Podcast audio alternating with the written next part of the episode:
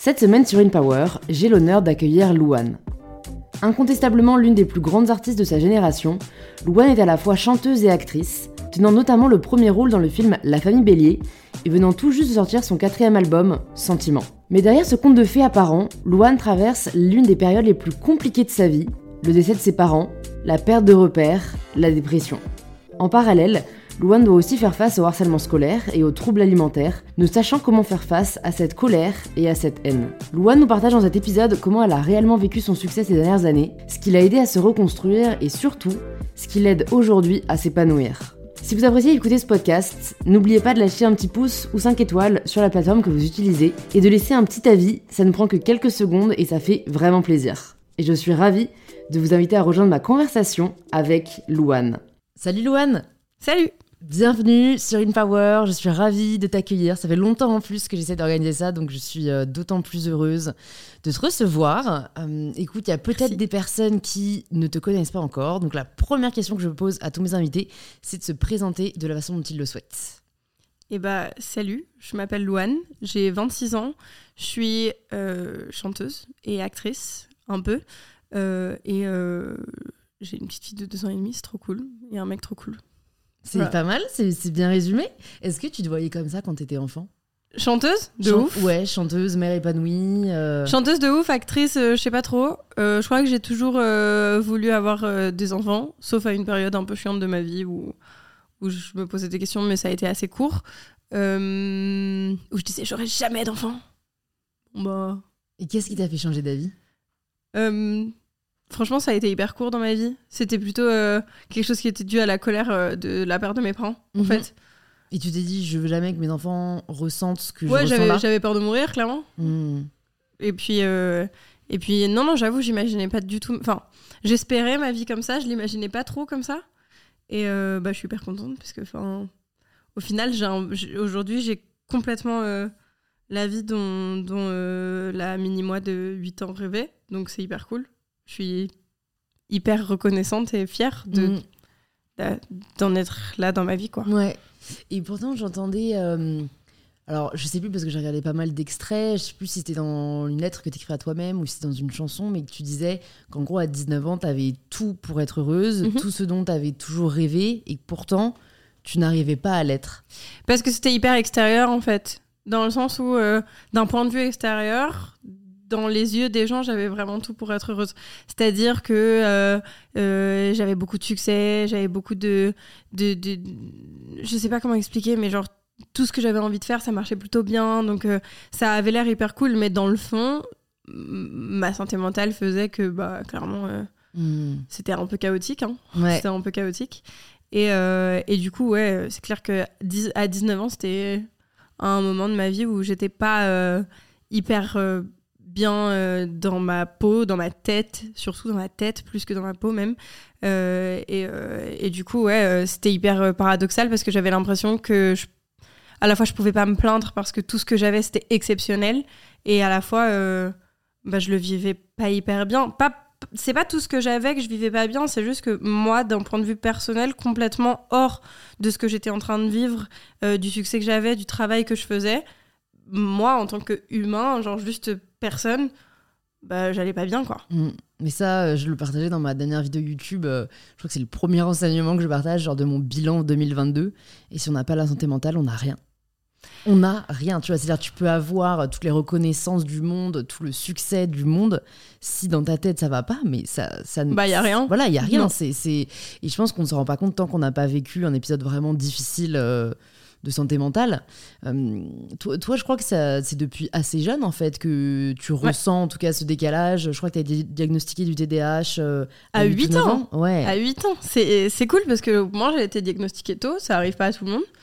Euh, mais donc, ouais, j'ai fait pas mal d'allers-retours de, dans différents cabinets de, de, bah, et de psychiatrie et de psychologie. Hein. et bah écoute, figure-toi que j'ai commencé une nouvelle psychothérapie ce matin. C'est vrai. Avec une nouvelle personne parce que j'ai eu le besoin de changer. Ouais. Et euh, ça s'est hyper bien passé, donc je touche du bois pour que ce soit la bonne personne. Ouais, parce que ça, c'est vrai que ça peut traumatiser. Je sais pas si du coup ça s'est bien passé quand t'étais enfant, mais si on ne trouve pas forcément les personnes qui nous comprennent, euh, ouais, bien sûr. Passé, toi? Bah non. Euh, autant quand alors souvent quand t'étais DAH, t'as en parallèle euh, de tes sessions de, de psy euh, l'orthophonie. Et en fait, euh, mon orthophoniste, euh, je me rappelle de son nom et tout, euh, je l'ai trouvé exceptionnel. Mais euh, les séances de psy, c'était vraiment pas mon truc, du tout. Ce qui a fait que plus tard, quand j'en ai eu besoin, j'ai pas du tout eu envie.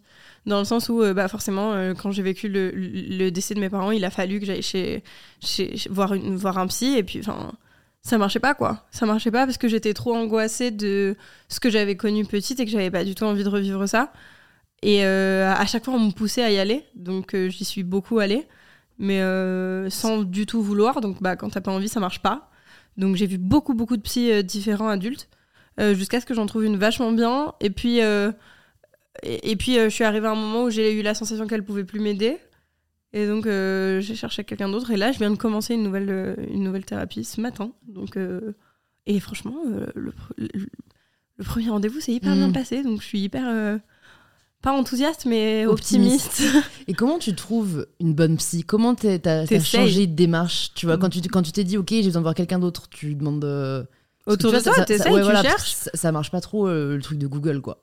Bah, alors, euh, moi, mon ancienne psy, je l'ai trouvée sur Google. hein. D'accord. Enfin, alors, je l'ai pas trouvé sur Google. Genre, en gros, j'ai j'ai eu la- le besoin d'aller voir un psychiatre.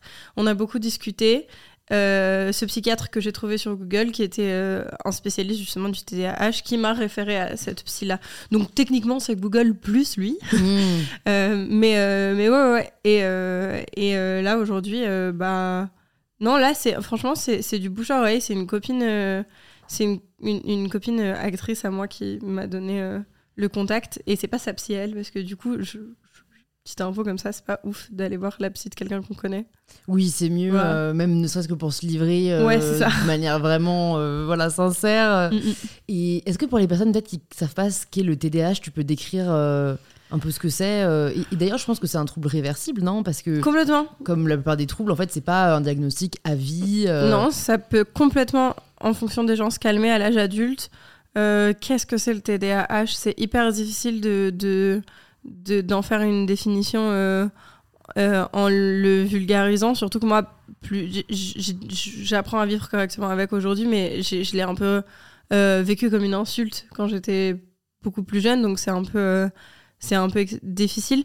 En gros, c'est c'est c'est quoi euh, TDAH Comment t'expliques ce que c'est euh, être TDAH Euh, C'est quelqu'un qui a des troubles de l'attention, donc euh, qui va avoir une concentration euh, assez réduite, qui va avoir euh, du mal à hum, Ouais, alors euh, ça va être à se concentrer sur quelque chose, ça veut dire ça va être à rester dans une discussion, c'est beaucoup dans sa tête euh, et à la fois avec ou sans hyperactivité. Il se trouve que moi c'est avec, bah euh, c'est euh, quelqu'un qui est plein de vie, euh, aux yeux des gens trop plein de vie, euh, qui qui qui a en vrai un super pouvoir. C'est juste que c'est pas vu comme ça. hmm. Mais à mes yeux, c'est un super pouvoir parce que grâce à cette hyperactivité-là, bah, moi, j'avoue que je fais plein de choses dans la vie.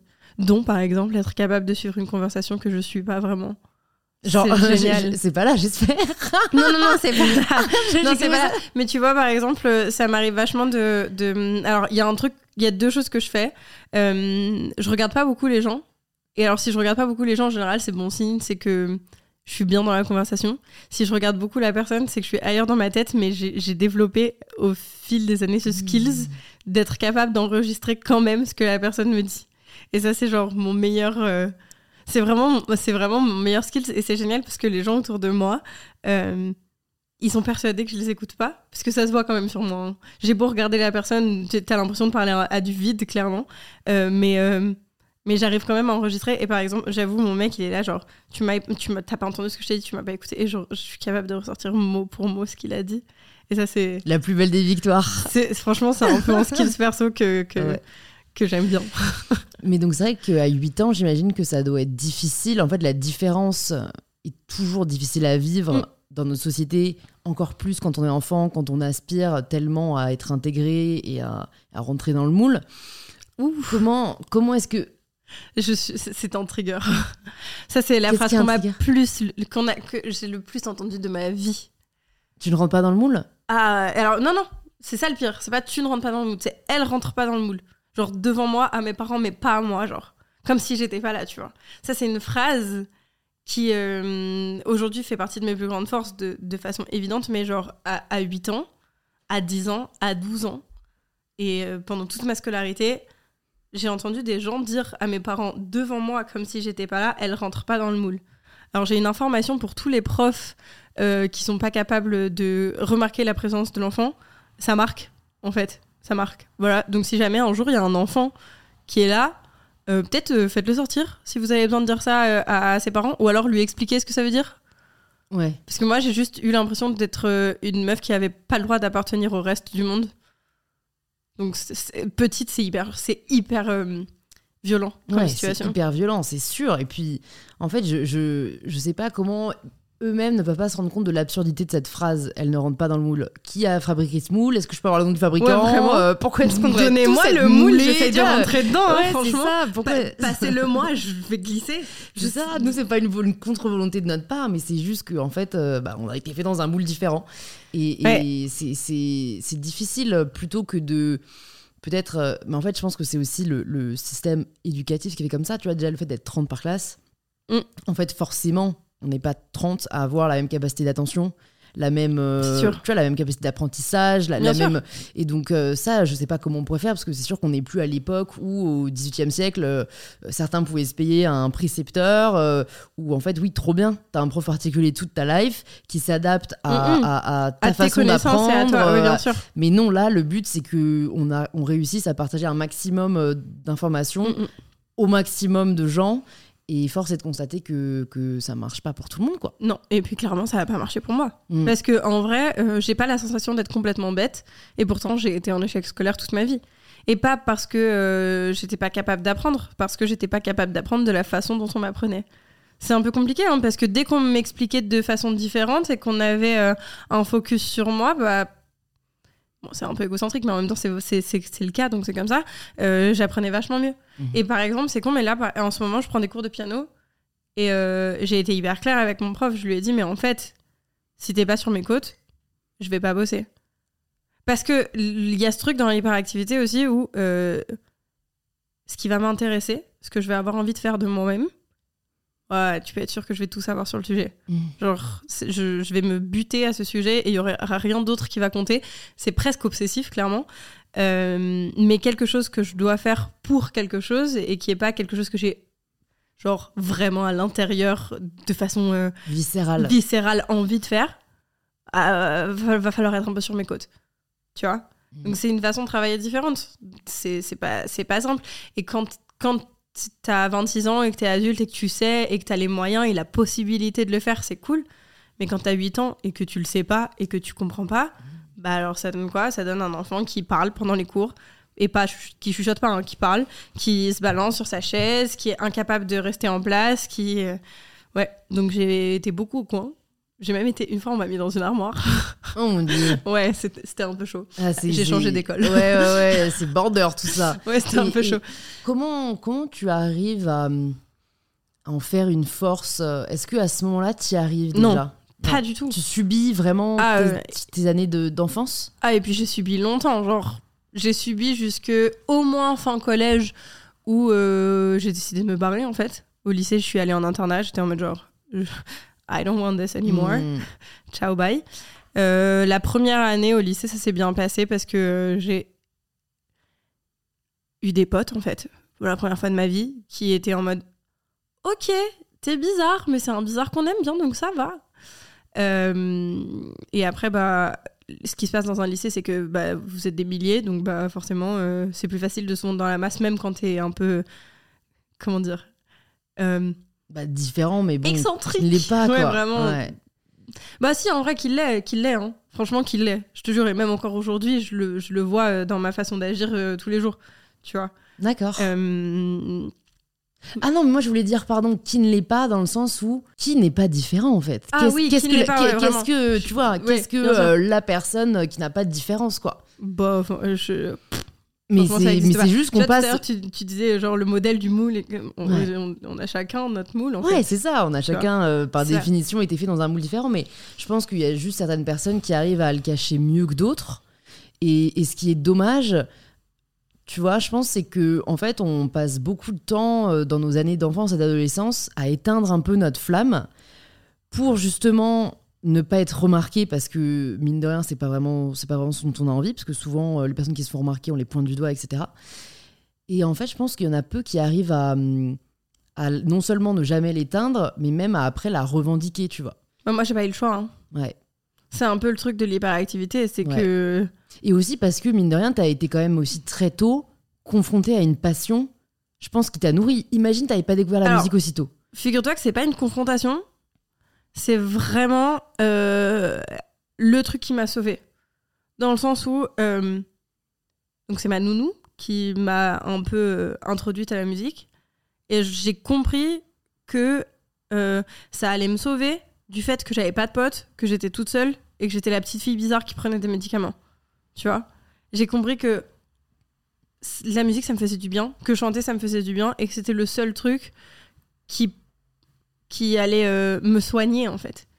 Et au final, euh, c'est la seule chose que j'ai jamais arrêtée. Hmm. Ça, c'est un peu un truc de, de TDAH. T'essayes plein de trucs, t'adores tout et t'abandonnes un peu tout. Mais il y a, y, a des- Ouais. y a- il y a des passions que tu gardes, quoi. Bah, moi, c'est la musique. Ouais. Clairement, ça m'a Et, ça m'a cadré, en fait. Ouais. Dans, dans ma vie entière, ça m'a cadré. et donc, je crois que tu fais ton premier concours de chant à 8 ans. Yes. Euh, comment ça se passe? Comment tu vis euh, le fait d'être exposé, le, le fait de, de pouvoir peut-être là briller, euh, là où tu ne brillais pas à l'école, quoi? Euh, Comment Bah, que écoute, c'était génial. Le coup de foudre? Ah, c'est c'est- instantané. Et ensuite, euh, j'ai pleuré toute larme dans mon corps. Parce que je suis arrivée cinquième. Ah ouais. Ouais, quand t'es À 8 enfant, ans, t'es pas ouais, préparé à, de- ouais, à- à pas gagner. Tu la vois en chocolat, tu t'en fous. Vraiment, exactement. Et pourtant, j'étais quand même coup de cœur du jury, tu vois. Genre, je suis pas première, pas deuxième, troisième. Non, je suis coup de cœur du jury. Mm. Euh, ce qui m'a permis, euh, sache-le vraiment, que ça m'a permis d'avoir un bisou de Christophe Maé euh, dans les coulisses du Roi Soleil. Voilà, c'était ça mon prix de coup de Bah, cœur du jury. mieux que rien, c'était tu vois. exceptionnel. À mon âge, à, à 9 ans, du coup, parce que du coup, c'était l'année d'après, c'était exceptionnel. On s'en souvient de ça. Ouais. Voilà. Non, bah, c'était évident. hein. Je suis montée sur scène, j'ai chanté, je suis ressortie et j'ai dit. Alors, ça, je te le répète, je m'en rappelle pas, hein, c'est ma nounou qui me l'a dit. Je lui ai dit que j'avais eu très peur, mais que j'avais trop aimé. Et en fait, euh, ça correspond complètement à ce que je ressens aujourd'hui quand je monte sur scène. J'ai très très peur juste avant, et ensuite, c'est genre. m- mon meilleur espace d'épanouissement, Mm. en fait. Je- J'aime trop ça. C'est un peu égocentrique, mais j'aime trop ça. Bah, si on fait pas ce qu'on aime, euh, je sais pas si la, la vie vaut Ouais. vraiment le coup, tu vois. euh, je trouve Non, ça bien clair. que tu que tu et puis que tu réussisses à dépasser parce que je pense que pas mal de gens ont peut-être du mal à dépasser cette peur initiale. Euh, Parce que en fait, surtout toi, si jamais t'as connu euh, voilà du harcèlement scolaire, etc., c'est se confronter au regard de l'autre. Ça doit toujours être une, enfin, quelque chose de difficile, j'imagine. Bah alors oui et non, dans le sens où euh, si on fait un parallèle avec mon rapport au corps, oui, c'est sûr que c'est pas facile. En revanche, et ça va être un peu présomptueux de ma part, mais en même temps, euh, c'est un peu comme ça, c'est ce que je sais faire de mieux. Donc c'est la chose dans laquelle j'ai la meilleure confiance Mhm. chez moi. Tu vois ce que je veux dire? Et je, je dis pas ça pour dire euh, ouais, je suis forte. C'est pas le cas. C'est juste que genre j'ai tellement travaillé toute ma vie pour en arriver là où j'en suis. Et c'est vrai, hein, je, je sais pas. J'ai commencé les cours de chant à 8 ans et j'ai jamais arrêté. J'ai pas fait une année de ma vie sans cours de chant. Euh, aujourd'hui y compris. Je, je prends encore des cours de chant aujourd'hui parce que euh, parce que c'est tout. euh, T'as envie de continuer à être la, ça, ouais, donner la lumière J'apprends toujours en fait. J'apprends Hmm. toujours. Et je, je suis pas sûre que je t'arrête d'apprendre à un moment. Donc je pense que je prendrai des cours de chant toute ma vie. Ou, ou du moins à chaque fois que je travaillerai, tu vois.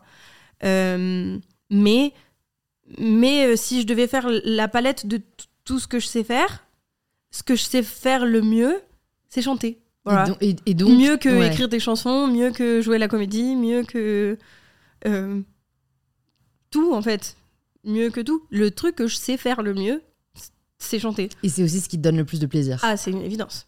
C'est une évidence. Ouais, Ça, c'est génial de pouvoir aligner, euh, Mm, mm. tu vois, ce que tu sais faire de mieux et ce que t'aimes. C'est un peu les gikai en japonais. euh, je crois que c'est euh, une espèce de rosace où sont croisés euh, ce qu'on aime le plus faire, ce dans quoi les personnes qui nous entourent disent qu'on est bon, euh, ce, ce qu'on pourrait faire même si on n'était pas payé pour le faire.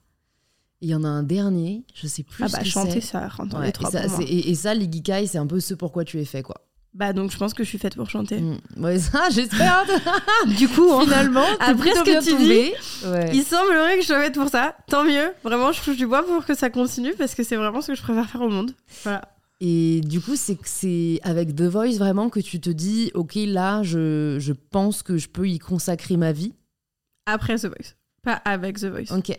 The Voice, je suis une gamine de 16 ans, donc je me dis, ok, euh, je vais faire de la télé, c'est trop bien. Mm. Et, euh, et ensuite, à la suite de ça, on me dit que, que mon, mon contrat, il est euh, on hold, tu vois. Et ça veut dire qu'ils n'arrivent pas à se décider de s'ils ont envie de me signer ou pas. Là, il y a la famille Bélier, et du coup, ils me signent. Il y a? La famille Bélier, Ah, d'accord, ok. et du coup, ils me signent. Ok. Et là, quand ils me signent, je comprends que ça veut dire que je vais faire un album. Ouais. Et à ce moment-là, je suis là, genre, ok, c'est ça ma vie. Je ferai jamais autre chose. Mm. Euh, pour l'instant, j'ai jamais fait autre chose. Je croise les doigts pour que ça continue parce que j'aime vraiment très très fort ça. Enfin, si je fais autre chose, j'aimerais que ce soit en addition à la musique, tu vois. Sans jamais je- mettre de côté euh, ouais, ouais, la Je musique. peux pas. Et t'étais t'étais en demi-finale de The Voice, c'est ça? C'est ça. Et comment Alors, c'est quelque chose que je me demande toujours, tu vois. euh, je, je sais pas qui était le gagnant ou la gagnante de ton année. Euh, tu, tu- Il s'appelle Johan Frégé. Ok. euh, donc, je, je sais pas s'il a ensuite, euh, il s'est fait un nom, etc. Mais je me demande toujours qu'est-ce qui fait que certains, certaines, qui ne sont pas forcément les gagnants, vont réussir à, à s'imposer comme tu l'as fait par la suite, tu vois. Et bah, je sais pas te répondre. Je, franchement, je sais pas te répondre parce que je pense que c'est euh, c'est un mélange de plein de choses. C'est un mélange de des gens qui vont te pousser. Faut que Mhm. tu tombes sur les bonnes personnes de façon évidente. Faut toucher les gens aussi. Euh, franchement, je sais pas, je sais pas quoi te dire. Parce que toi, c'est vrai que ça a été dès le début. Tu vois, c'est pas, il Ouais. n'y a pas eu du mal à démarrer. C'est dès le début, t'as as été euh, un vrai coup de cœur pour le public français. euh, Si on parle en termes de- d'albums et de singles, etc., mon premier single qui est sorti, il a pas marché. C'était jour 1. Et il a pas marché. Donc on a sorti Avenir derrière, qui a vachement pris. Et puis nous, on croyait vachement à jour 1, donc on l'a ressorti. Et là, il a marché. Mais au début, euh, c'était pas... Et comment tu l'expliques C'était pas ouf. Avec le recul, t'arrives à comprendre pourquoi? C'était pas le bon moment. C'était pas, le- c'était pas le bon moment pour cette chanson-là. En fait, je pense qu'il y a des moments dans la vie, des fois, euh, en vrai, c'est facile de dire euh, ouais, cette chanson-là, elle marche, cette chanson-là, elle marche pas. Euh, c'est aussi vachement le mood des gens, ce qui se passe à ce moment-là dans le monde. ce qui- Il y a plein de choses à prendre en compte. Donc, euh, ouais, ouais, c'est fort en tout cas de l'avoir ressorti euh, en se disant non, mais en fait, euh, on sait que ça peut marcher, quoi. C'était pas mon idée perso. Je Ah t'avoue ouais qu'à ce moment-là, j'ai 17 ans. Donc, euh, en termes de marketing, je suis pas encore hyper aiguisée. Mm. Mais mon management à ce moment-là, qui, qui était hyper, pour le coup, eux, aisés dans le marketing et dans tout ce qui était le monde de la musique, ils m'ont dit, OK, on, on va ressortir jour 1. Et d'ailleurs, en vrai, moi, j'ai même pas compris ce que ça voulait dire. Comment ça, on va ressortir Ouais, ouais, pour Tu toi, vois, il était déjà sorti. euh, Ouais, et ils m'ont dit, bah, c'est juste que là, maintenant, en promo, on va se fixer sur jour 1. Sauf que je l'avais déjà fait. Mm. Et du coup, il y a. Franchement, je pense qu'il n'y a jamais eu autant de contenu sur une chanson que j'ai sur jour 1. Pour de vrai, genre, c'est. Comme on l'a sorti deux fois, il y a tellement, mais tellement eu de promos différentes sur ce titre Mm. que je pense que ça doit être mon titre avec le plus. euh, Et puis en plus, tu sais, c'est un titre que j'ai refait plusieurs fois derrière. Euh, souvent, quand on me demande. de- Alors, en ce moment, moins, parce que comme je suis dans un album, dans un album hyper piano-voix, quand on me demande de jouer ce qu'on appelle un gold, donc c'est-à-dire un titre de ma discographie qui a. En gros, les radios, ils disent qu'il y a eu du succès, mais sur tes albums précédents. Euh, bon, en ce moment, je prends Cité Zéla parce que je suis dans une era hyper euh, piano-voix, hyper deep. Mais genre, sur les albums précédents, souvent, quand on me disait, OK, choisis un gold parce que je veux bien que tu fasses ton titre promo, mais je veux aussi que tu fasses euh, bah, un, un de tes anciens titres, bah, jour 1, en fait. Parce que, en vrai, c'est un des plus gros titres euh, de ma carrière. C'est un peu comme ça qu'on m'a découvert. Et franchement, c'est-. Il est spécial ce titre pour moi. Mm. Et tu sais, souvent on me dit, mais euh, en fait, on n'a pas marre de chanter cette chanson? Bah non. Alors c'est sûr que bah, maintenant en live, je fais des nouvelles versions, je, je lui donne des nouvelles. Ouais, des- en fait, j'offre des nouvelles perspectives à ce que la chanson a pu être à la base, tu vois. Mais euh, je suis juste reconnaissante, tu vois. Oui, puis en plus, euh, je sais pas si tu composes tous tes singles, enfin toutes tes chansons depuis le début. Non. Ok. Parce que j'allais dire ça, que qu'en plus, quand c'est toi qui les écris, je pense qu'il y a un affect aussi hyper particulier, quoi. C'est absolument pas moi qui ai écrit cette chanson. Ah ouais, c'est fou. C'est euh, un mec incroyable qui s'appelle Pachi Garat. Et en fait, euh, il se trouve que j'ai le premier album que j'ai composé, enfin pas que j'ai composé, mais que j'ai écrit à 100% et composé à genre 75-80%, c'est celui qui vient de sortir. Ouais. J'avais jamais, j'avais jamais écrit un album en entier. Ah ouais. Mais j'ai écrit euh, sur tous mes albums, sur le premier, une chanson. Mais euh, Bah, step by step. Mais hein. ouais, ça. Et je trouve ça bien de le dire aussi, c'est qu'on peut pas être euh, du jour au lendemain savoir 16 tout ans, en faire, fait. quoi. Ouais. donc Et je savais pas trop écrire. Mm. Donc sur le premier album, j'ai écrit une chanson. Le deuxième, j'en ai écrit trois. Le troisième, j'ai écrit la moitié. Et le quatrième qui vient de sortir, euh, T'as tout je l'ai écrit. écrit en entier. Ouais. Et- C'était. Et et t'as des retours euh, de, de des, enfin des, je sais pas, j'aime pas le mot fan, mais t'as le retour de des personnes qui me suivent. voilà, des personnes qui te suivent, qui t'écoutent sur euh, la différence qu'ils ressentent justement entre ces différents albums, le fait que Ouais, bien ce sûr. soit toi euh, qui, qui Bah, c'est hyper perso. euh, Ouais. Et ça s'entend, en fait. mm, ouais, ouais. Ça s'entend. Mais euh, en vrai, euh, c'est bête à dire, mais même, même, même moi, je l'entends. Enfin, enfin c'est une évidence. C'est... Alors, ça veut pas dire que c'est mieux, hein. c'est juste plus perso. Tu vois C'est juste Mm. plus. euh, Peut-être même moins ouvert en vrai, tu vois Mais euh, ouais, ouais, c'est, c'est, c'est plus perso. Et est-ce que tu as appris justement à écrire ou est-ce que, parce que je me demande toujours, c'est difficile de trouver à la fois, euh, bah, tu dois réussir à exprimer tes émotions, faire en sorte que ce soit quand même assez universel, faire en sorte qu'il y ait une belle sonorité, euh, je crois que tu fais quand même pas mal de rimes aussi, enfin, tu vois, est-ce que ça, c'est, t'as appris au fur et à mesure? Ou tu t'es dit un jour, là, j'ai vraiment envie d'apprendre à écrire mes chansons, à exprimer ce que je ressens Euh, Je trouve que c'est une compétence qui est assez, euh, assez complexe. En fait, j'ai toujours écrit. J'ai toujours écrit depuis que je suis toute petite. Je fais partie des gens euh, qui ont le goût du risque et qui ont pris le, le sujet d'invention au bac. D'accord. Voilà. Ouais. Et j'ai eu C'est 15. important de le souligner. hein. J'ai eu 15, donc ça veut dire que ça va, ça passe. J'écrivais des poèmes au lycée. Euh, j'ai toujours aimé écrire en fait. Donc euh, j'ai toujours écrit. La première chanson que j'ai écrite de ma vie, j'avais 12 ans. C'était chaotique, mais c'était déjà euh, C'était des mots. un truc. C'était déjà un truc. Comment est-ce que j'ai appris à écrire? Je pense que je me suis entourée de personnes à un moment où j'avais besoin et où je me sentais pas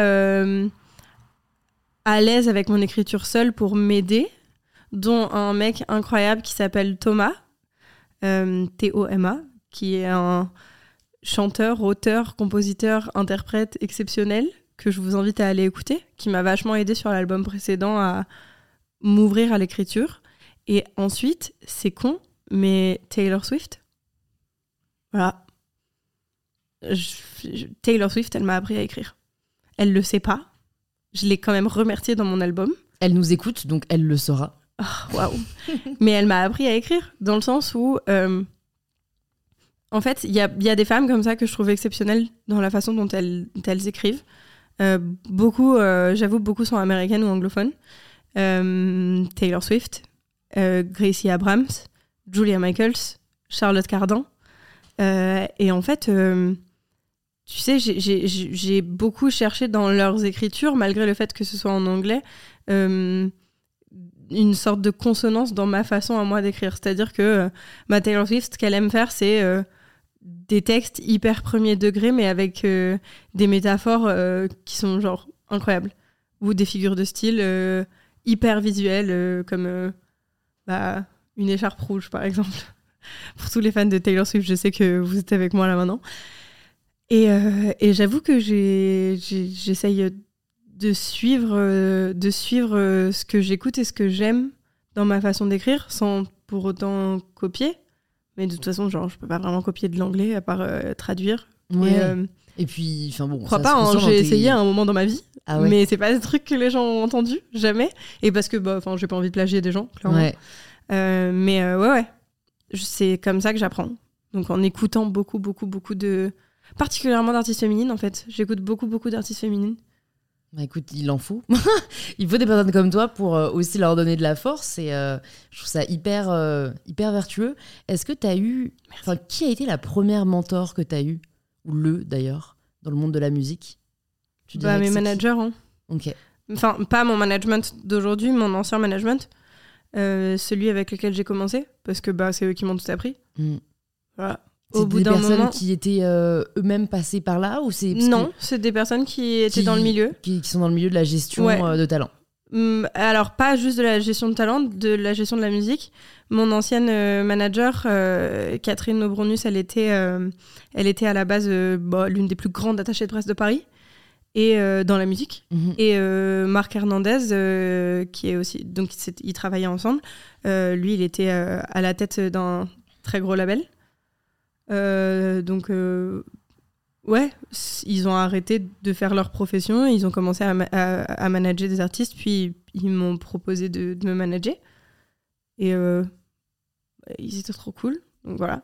Et puis, on s'est séparés euh, sur. euh, sur le début de mon enfin sur le début sur le début de l'exploitation de mon troisième album parce que tout simplement on n'avait plus les mêmes envies en fait et on est en très bon terme donc c'est très cool Mhm. mais ouais je pense que ça a été mes mes vrais mentors c'est les les gens qui m'ont appris ce métier quoi Ouais, non, mais c'est tellement important, je pense, euh, parce que c'est vrai que t'es arrivé à un âge où, où tu te construis, où c'est tellement facile de faire des erreurs, où on Puis voit fait, tellement, hein.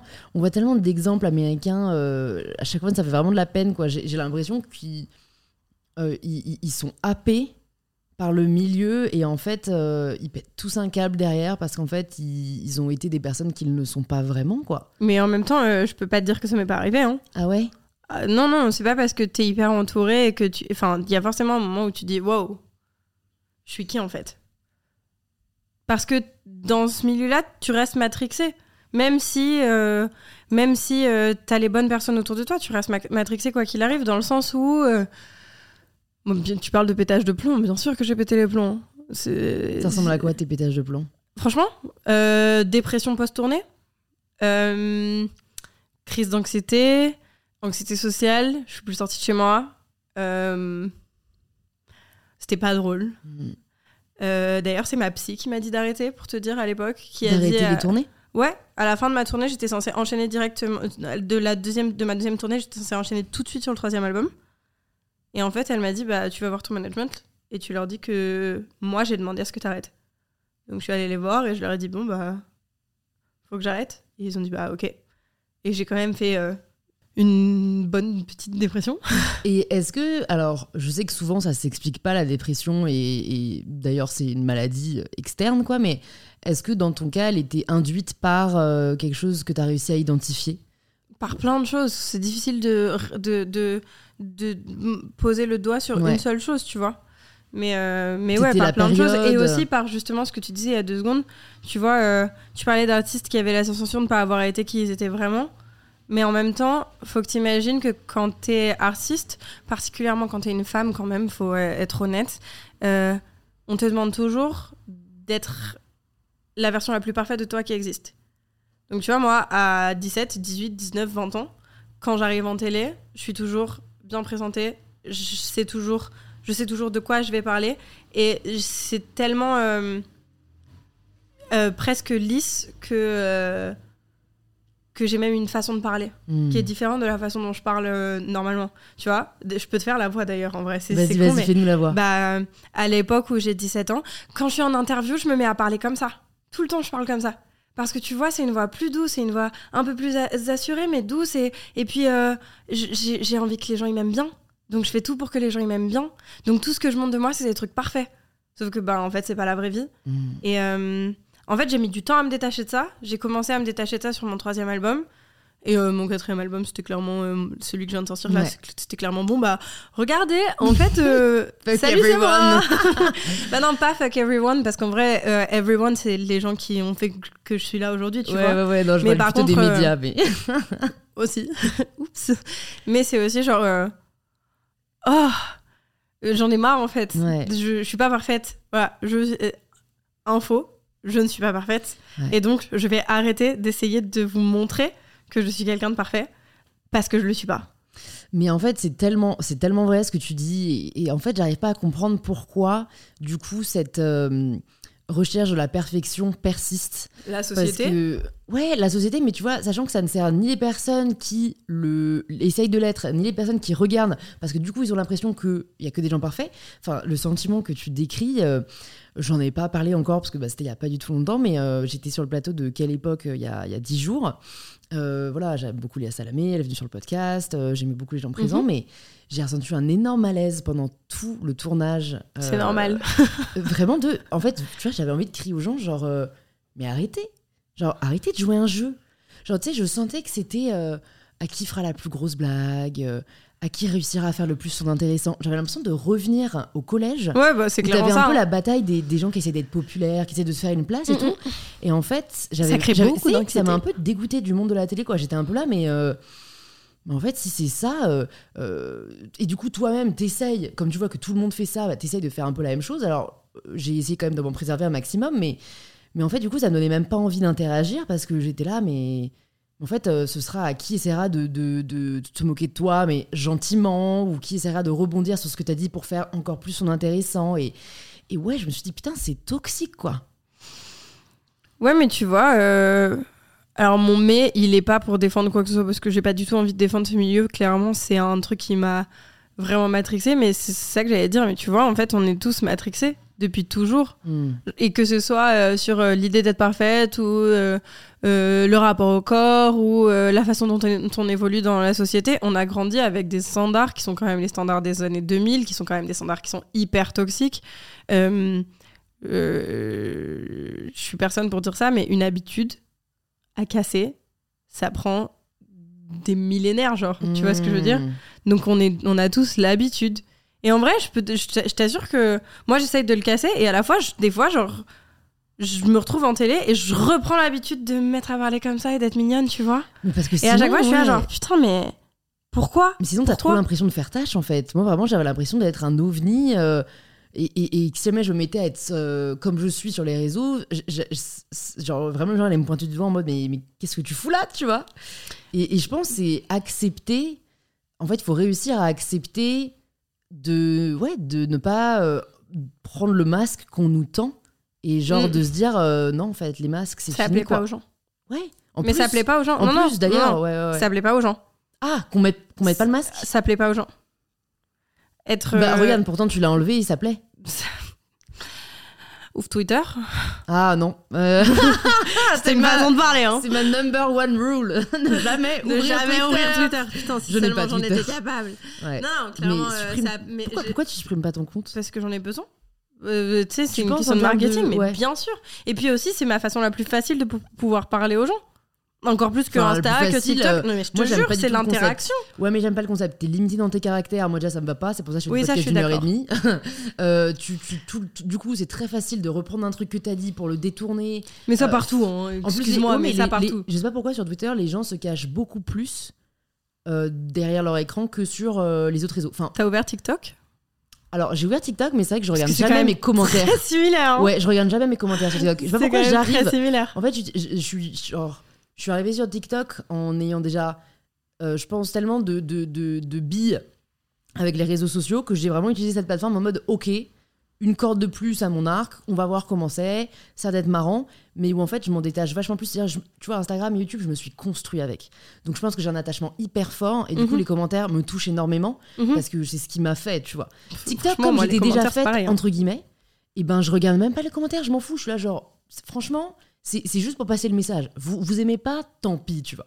Et je sais pas pourquoi j'arrive pas à avoir ce recul avec euh, les plateformes qui, qui, qui- avec Qui lesquelles j'ai grandi, on va dire. c'est tes Quoi. plateformes de. Enfin, c'est con de dire ça, mais c'est tes plateformes bébés. Ouais, de cœur, c'est celle sur Ouais. laquelle tu as débarqué.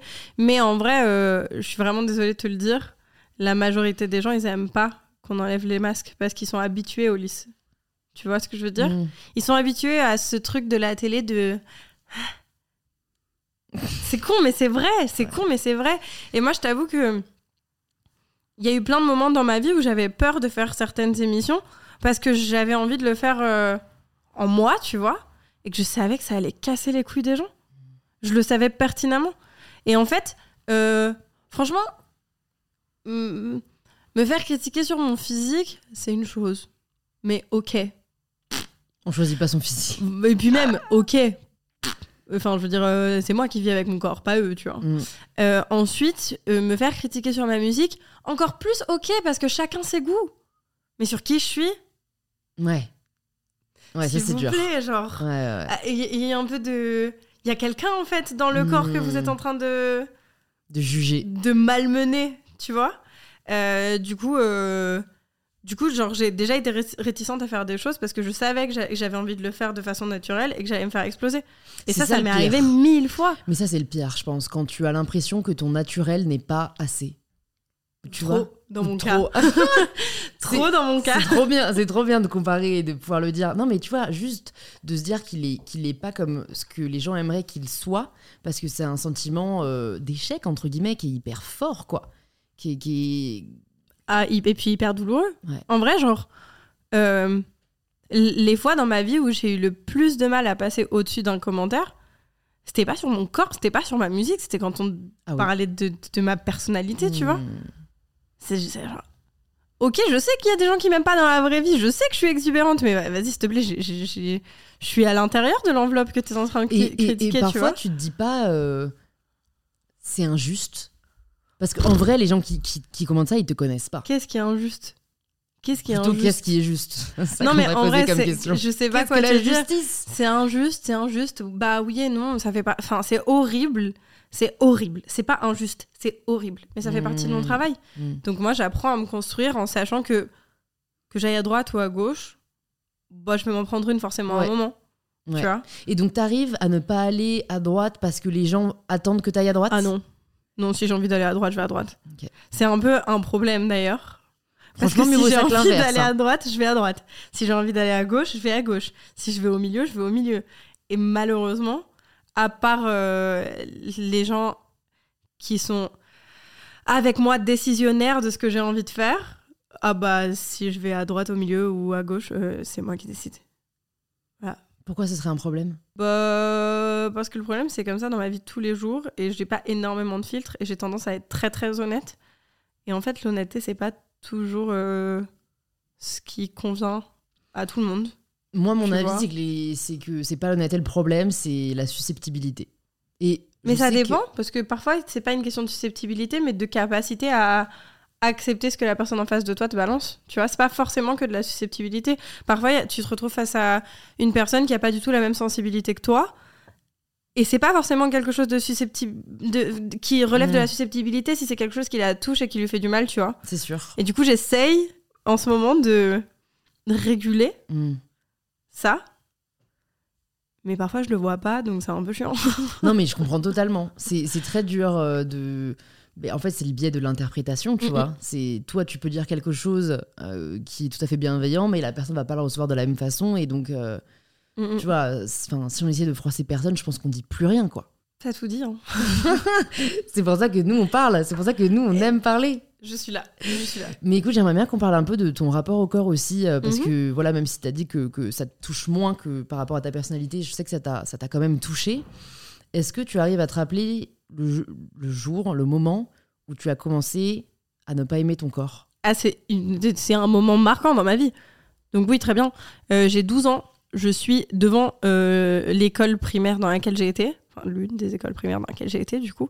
Euh, devant mon collège. Et je saute en l'air. Je saute parce que je suis contente. Et mon t-shirt se relève sur mon ventre. Donc, faut imaginer que je suis une petite fille normale. Donc, je- j'ai pas... euh, oh, je vais retirer ce mot parce que tout le monde est normaux. Tous les corps sont normaux et tous les corps sont parfaits. Mais Tu n'es ni considérée comme euh, ni personne comme une personne grosse, ni mince. Voilà, exactement. Il se trouve que par contre, j'ai un peu de ventre. Euh, ce qui est en fait pas mon problème, parce que j'ai 12 ans et que bah, du coup, j'ai autre chose à faire que de me regarder dans une glace. Et là, il y a des garçons qui, eux, en plus, euh, sont en troisième. Moi, du coup, j'ai 12 ans, donc je suis en cinquième. Qui voient mon ventre et qui se foutent de ma gueule et qui m'appellent boule de gras. Et à partir de là, mais c'est fini dans ma vie. C'est genre. C'est pas un love-hate relationship avec mon corps, c'est genre juste un hate relationship. Voilà. Hate. Et, euh, et aujourd'hui, j'ai 26 ans et euh, j'avance comme je peux avec ça. Parce qu'en vrai, euh, ces, trois mecs-là, ils savent pas, mais ils m'ont cassé en deux jours. C'est fou. Putain, je te jure, le poids d'un- des, des commentaires, parce qu'il y a trois mecs qui n'ont pas réfléchi, ou qui ont réfléchi et qui malheureusement ont dit des conneries. ça, Ah, me, mais- ça me hérisse, quoi, parce que c'est des années après de, de détestation de soi, de, de, de Vraiment. rapports encore hyper euh, compliqués. De... C'est ouf. et, hum, est-ce que t'en parles à ce moment-là? Est-ce que t'en parles Non. à quelqu'un? Alors, oui et non. Euh, J'en parle avec une de mes copines qui va pas hyper bien non plus. Et euh, du coup, euh, c'est un bourbier euh, entre elle et moi et les TCA. Tu vois Hmm. Donc, not fun en fait. Pas drôle. Parce qu'en plus, au lieu d'être intelligente, et enfin, pas d'être intelligente, on est des enfants. Donc, en fait, réagis fait comme on peux, peut, hein. tu vois. Hmm. et à ce moment-là, c'est l'époque des skyblogs. Et en fait, je sais pas pourquoi, mais à mon époque, au collège, les skyblogs, c'était vachement axé sur, bah, sur les TCA. Et c'était un peu. Ouais. C'était un peu genre. Il y avait, il y avait presque Il y avait une, espèce sorte de, propagande, Ouais, tu il y vois. avait presque praise de l'anorexie. Mais exactement. Ouais. Et alors, moi, pour le coup, c'était pas, c'était pas l'anorexie, c'était la boulimie, tu vois. Mais euh, du coup, avec ma pote, on était juste entraînés là-dedans, tu vois. Et au lieu de s'en sortir correctement en, allait- en allant voir un adulte et en se disant qu'on va pas bien, bah non, on s'entraîne toutes les deux euh, dans, dans de la merde, en fait. Hmm. Dans de la merde. Dans de la merde qui reste pendant des années, dans des années, dans des années, des années. Et puis, euh, tu te retrouves euh, à 26 ans à faire le point sur ta vie et à te dire Ok, quand est-ce que dans ma vie, euh, j'ai mangé juste pour manger dans ma vie sans, euh, sans ni culpabiliser, sans ni réfléchir sans ni- Ben, franchement, jamais. Jamais depuis mes 12 ans. C'est horrible ou pas? Franchement, c'est horrible. Ouais. c'est ouais. nul. C'est une charge mentale euh, qui, qu'on doit qu'on devrait pas s'infliger Non. quoi. Et tu vois, j'ai la sensation, et je touche du bois parce que tu t'en sors jamais vraiment complètement, tu Mm. vois. Mais j'ai la sensation de m'en être plutôt bien sortie de ces TCA-là, tu vois. Euh, ça reste euh, une crainte euh, récurrente dans ma vie et, et un truc euh, dont on peut pas parler avec mon mec parce que je deviens hyper euh, agressive et chiante et genre c'est pas ses, c'est pas ses affaires, tu vois Hmm. c'est irréel au possible, mais c'est quand même le cas. Et ça reste euh, un truc de genre. euh, c'est comme un fil, tu vois. C'est comme un fil où tu sais jamais euh, de quel côté tu vas tomber. Et t'espères que tu tombes du bon côté. Et alors, ça fait quelques années que je suis plus ou moins du bon côté, tu vois. Mais. euh, tu paniques. Et quand Mm. tu reviens à la source et que tu dis que c'est trois bolos de 14 ans qui ont commencé ce truc-là, tu te dis, ah ouais. En fait, il devrait y, avoir, il devrait y avoir une sorte de dix commandements euh, qu'on apprend dès le primaire. Tu vois. Le corps de l'autre, tu ne jugeras pas. Vraiment. La différence, tu respecteras. Tu vois, franchement, si vous voulez Vraiment. l'éducation nationale, je vous écris un petit manifeste. On le fait ensemble. Ouais, avec ah, grand vraiment, je suis plaisir. hyper chaude. Je suis hyper chaude, on le fait ensemble. Il nous écoute, il nous écoute. Non, mais c'est vrai que c'est, je pense sur l'avenir. En fait, c'est Ah, combien il de carrières, euh, enfin, tu vois, brisées, disons-le. Moi, je connais des femmes à cause des troubles alimentaires qui euh, euh, ne n'osent pas postuler euh, pour un certain job. Bien sûr. Euh, des femmes qui ne se sentent pas légitimes parce qu'elles. Enfin, en fait, ça, ça, te re- ça te lave complètement le cerveau et ça te donne l'impression à ce moment-là que ta valeur est définie par ton poids, ton apparence. Et, et, et- et en fait, il faut apprendre aux enfants que ce n'est pas le cas, quoi. Enfin, si on leur apprend pas, ils peuvent pas le deviner, ils peuvent pas le, le Ouais. savoir. Et toi, le premier réflexe que tu as, du coup, à ce moment-là, c'est de te dire faut que je perde du poids, Ouais. faut, faut que je change. Ah ouais. Mais tu sais, c'est un truc qui, qui est tout le temps dans ma tête. Quand je suis plus mince, quand j'ai toujours. Faut que je perde du, du poids. Hmm. La période de ma vie où je suis la plus mince, faut que je perde du poids. Toujours. Et en fait, c'est ça le piège. Tu vois? C'est que c'est tout le temps tu, ça. te le, tu te le dirais. Enfin, moi, j'ai pesé 45 kilos et tu te le, tu te le dis quand même. Ah, mais bien sûr. Et, Bien et- sûr. et donc, en fait, faut Les- creuser le pourquoi. Les, Pourquoi, les en fait périodes où j'ai été le plus mince dans ma vie, faut que je perde du poids. Faut que je perde du poids. Faut que je perde du poids. Tu et vois quand tu te demandes Toujours. pourquoi, tu réponds quoi Parce que je veux être belle. Pourquoi tu veux être belle Parce que, tu vois, ce truc de merde de vouloir être belle aux yeux des autres. Et pourquoi est-ce que tu veux plaire aux autres Franchement, c'est nul. C'est pour essayer de remplir un vide que je devrais être capable de remplir moi-même, tu vois. Bah là, tu juges vachement. Alors qu'au fond, la réponse, elle est assez claire. C'est parce que tu as un vide que tu veux remplir. Et pour Ouais, bien moi- sûr, et, et que je pourrais remplir d'une autre façon. et qu'on pourrait remplir d'une façon ou qu'on peut apprendre à, à- à, comme une plaie, tu vois, euh, résorber entre guillemets. Mm, mm. Et je pense que peu de gens font ce travail-là de chercher le, le dernier pourquoi. Le- Alors le moi, je l'ai. Pourquoi, tu vois. Et parce que du coup, on peut travailler ensuite sur ce pourquoi-là et pas sur le premier qui est je veux perdre du poids. Ouais, bien sûr. Qui au final ne résout rien parce que le jour où tu perds du poids, T'as quand même encore envie de perdre le- du poids le- voilà, le, non mais le vide, il est, le vide, il n'a pas été complet vu qu'en plus t'as perdu du poids. tu n'es au final que moins, tu n'es même pas plus. Viens, on parle de, à la moi de 19 ans, deux secondes. Ouais, bah de ouf. Ah, De- Ah là là. Écoute-nous, Louane de 19 ans. et et- et j'ai vu est-ce d'ailleurs. qu'on lui dit qu'elle va prendre du poids ou pas? Parce que je pense qu'elle va tomber dans les pommes. Bah dis-lui, on va prendre du poids et C'est pourtant ok. on sera plus heureuse. ok. On sera plus heureuse que tu ne l'es Ah, actuellement. Vraiment. Vraiment, on sera plus heureuse. Alors, on n'est pas encore au climax du bonheur, mais j'ai une théorie très personnelle sur le fait que, genre, le bonheur existentiel de tous les jours euh, n'existe pas. Ouais. Tu vois? Et comment t'en es arrivé à cette euh, théorie? Se concentrer sur les moments.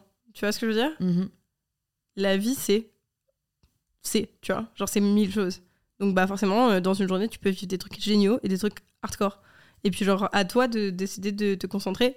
Enfin, décider, c'est un grand mot, parce que des fois, t'as pas le choix que de te concentrer sur quelque chose qui te touche, tu vois Mm. mais sur le meilleur. Mais genre, un bonheur constant. J'avoue, j'ai du mal à y croire, mais je suis pas fataliste parce que ça me va, tu vois. Mm. Parce que je me concentre, enfin, j'essaye en tout cas de me concentrer sur les meilleures choses qui m'arrivent.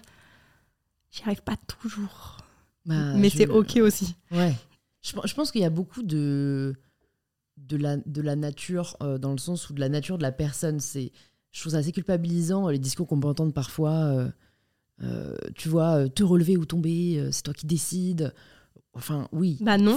C'est toi qui décides, mais en fait, il y a des coups qui te mettent tellement bas qu'en fait, là, tu peux pas te relever. En fait, Non. et, et- et me dire ça ne m'aide en rien, tu vois. Non, laisse-moi par terre, laisse-moi gérer la situation par terre, laisse-moi euh, être en galère par terre pendant un moment.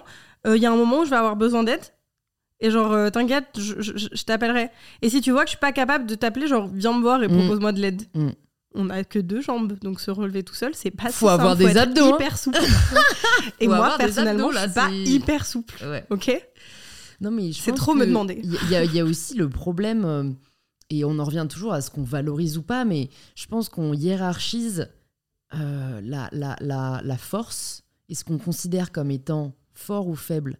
Mm. Et pourquoi est-ce qu'on pourquoi est-ce qu'on valorise plus le, le fait qu'il y ait des personnes qui arrivent à se relever ou à avancer tout seul plutôt que des personnes qui ont osé demander de l'aide? En fait, c'est que pour moi, déjà, il ne devrait pas y avoir de hiérarchie entre les deux. Non. Mais si on devait en faire une, c'est quand même vachement plus courageux d'oser dire écoute, là, je vais pas bien. Help me Genre, s'il te plaît, Ouais, euh, aide-moi, quoi. C'est Mais clair. je dis ça, je me fais grave l'avocat du diable. hein. Moi, l'année dernière, j'étais dans le mal le plus absolu et j'en ai parlé à personne, à part une amie, parce qu'elle était euh, psychothérapeute. Euh, voilà, et je, je me suis dit, bon, elle, elle, peut m'aider. elle, elle peut m'aider. Genre, on fait Genre- les bons choix. Rien n'arrive par hasard. Mais, mais parce que juste, je me disais, euh, parce que j'avais trop honte.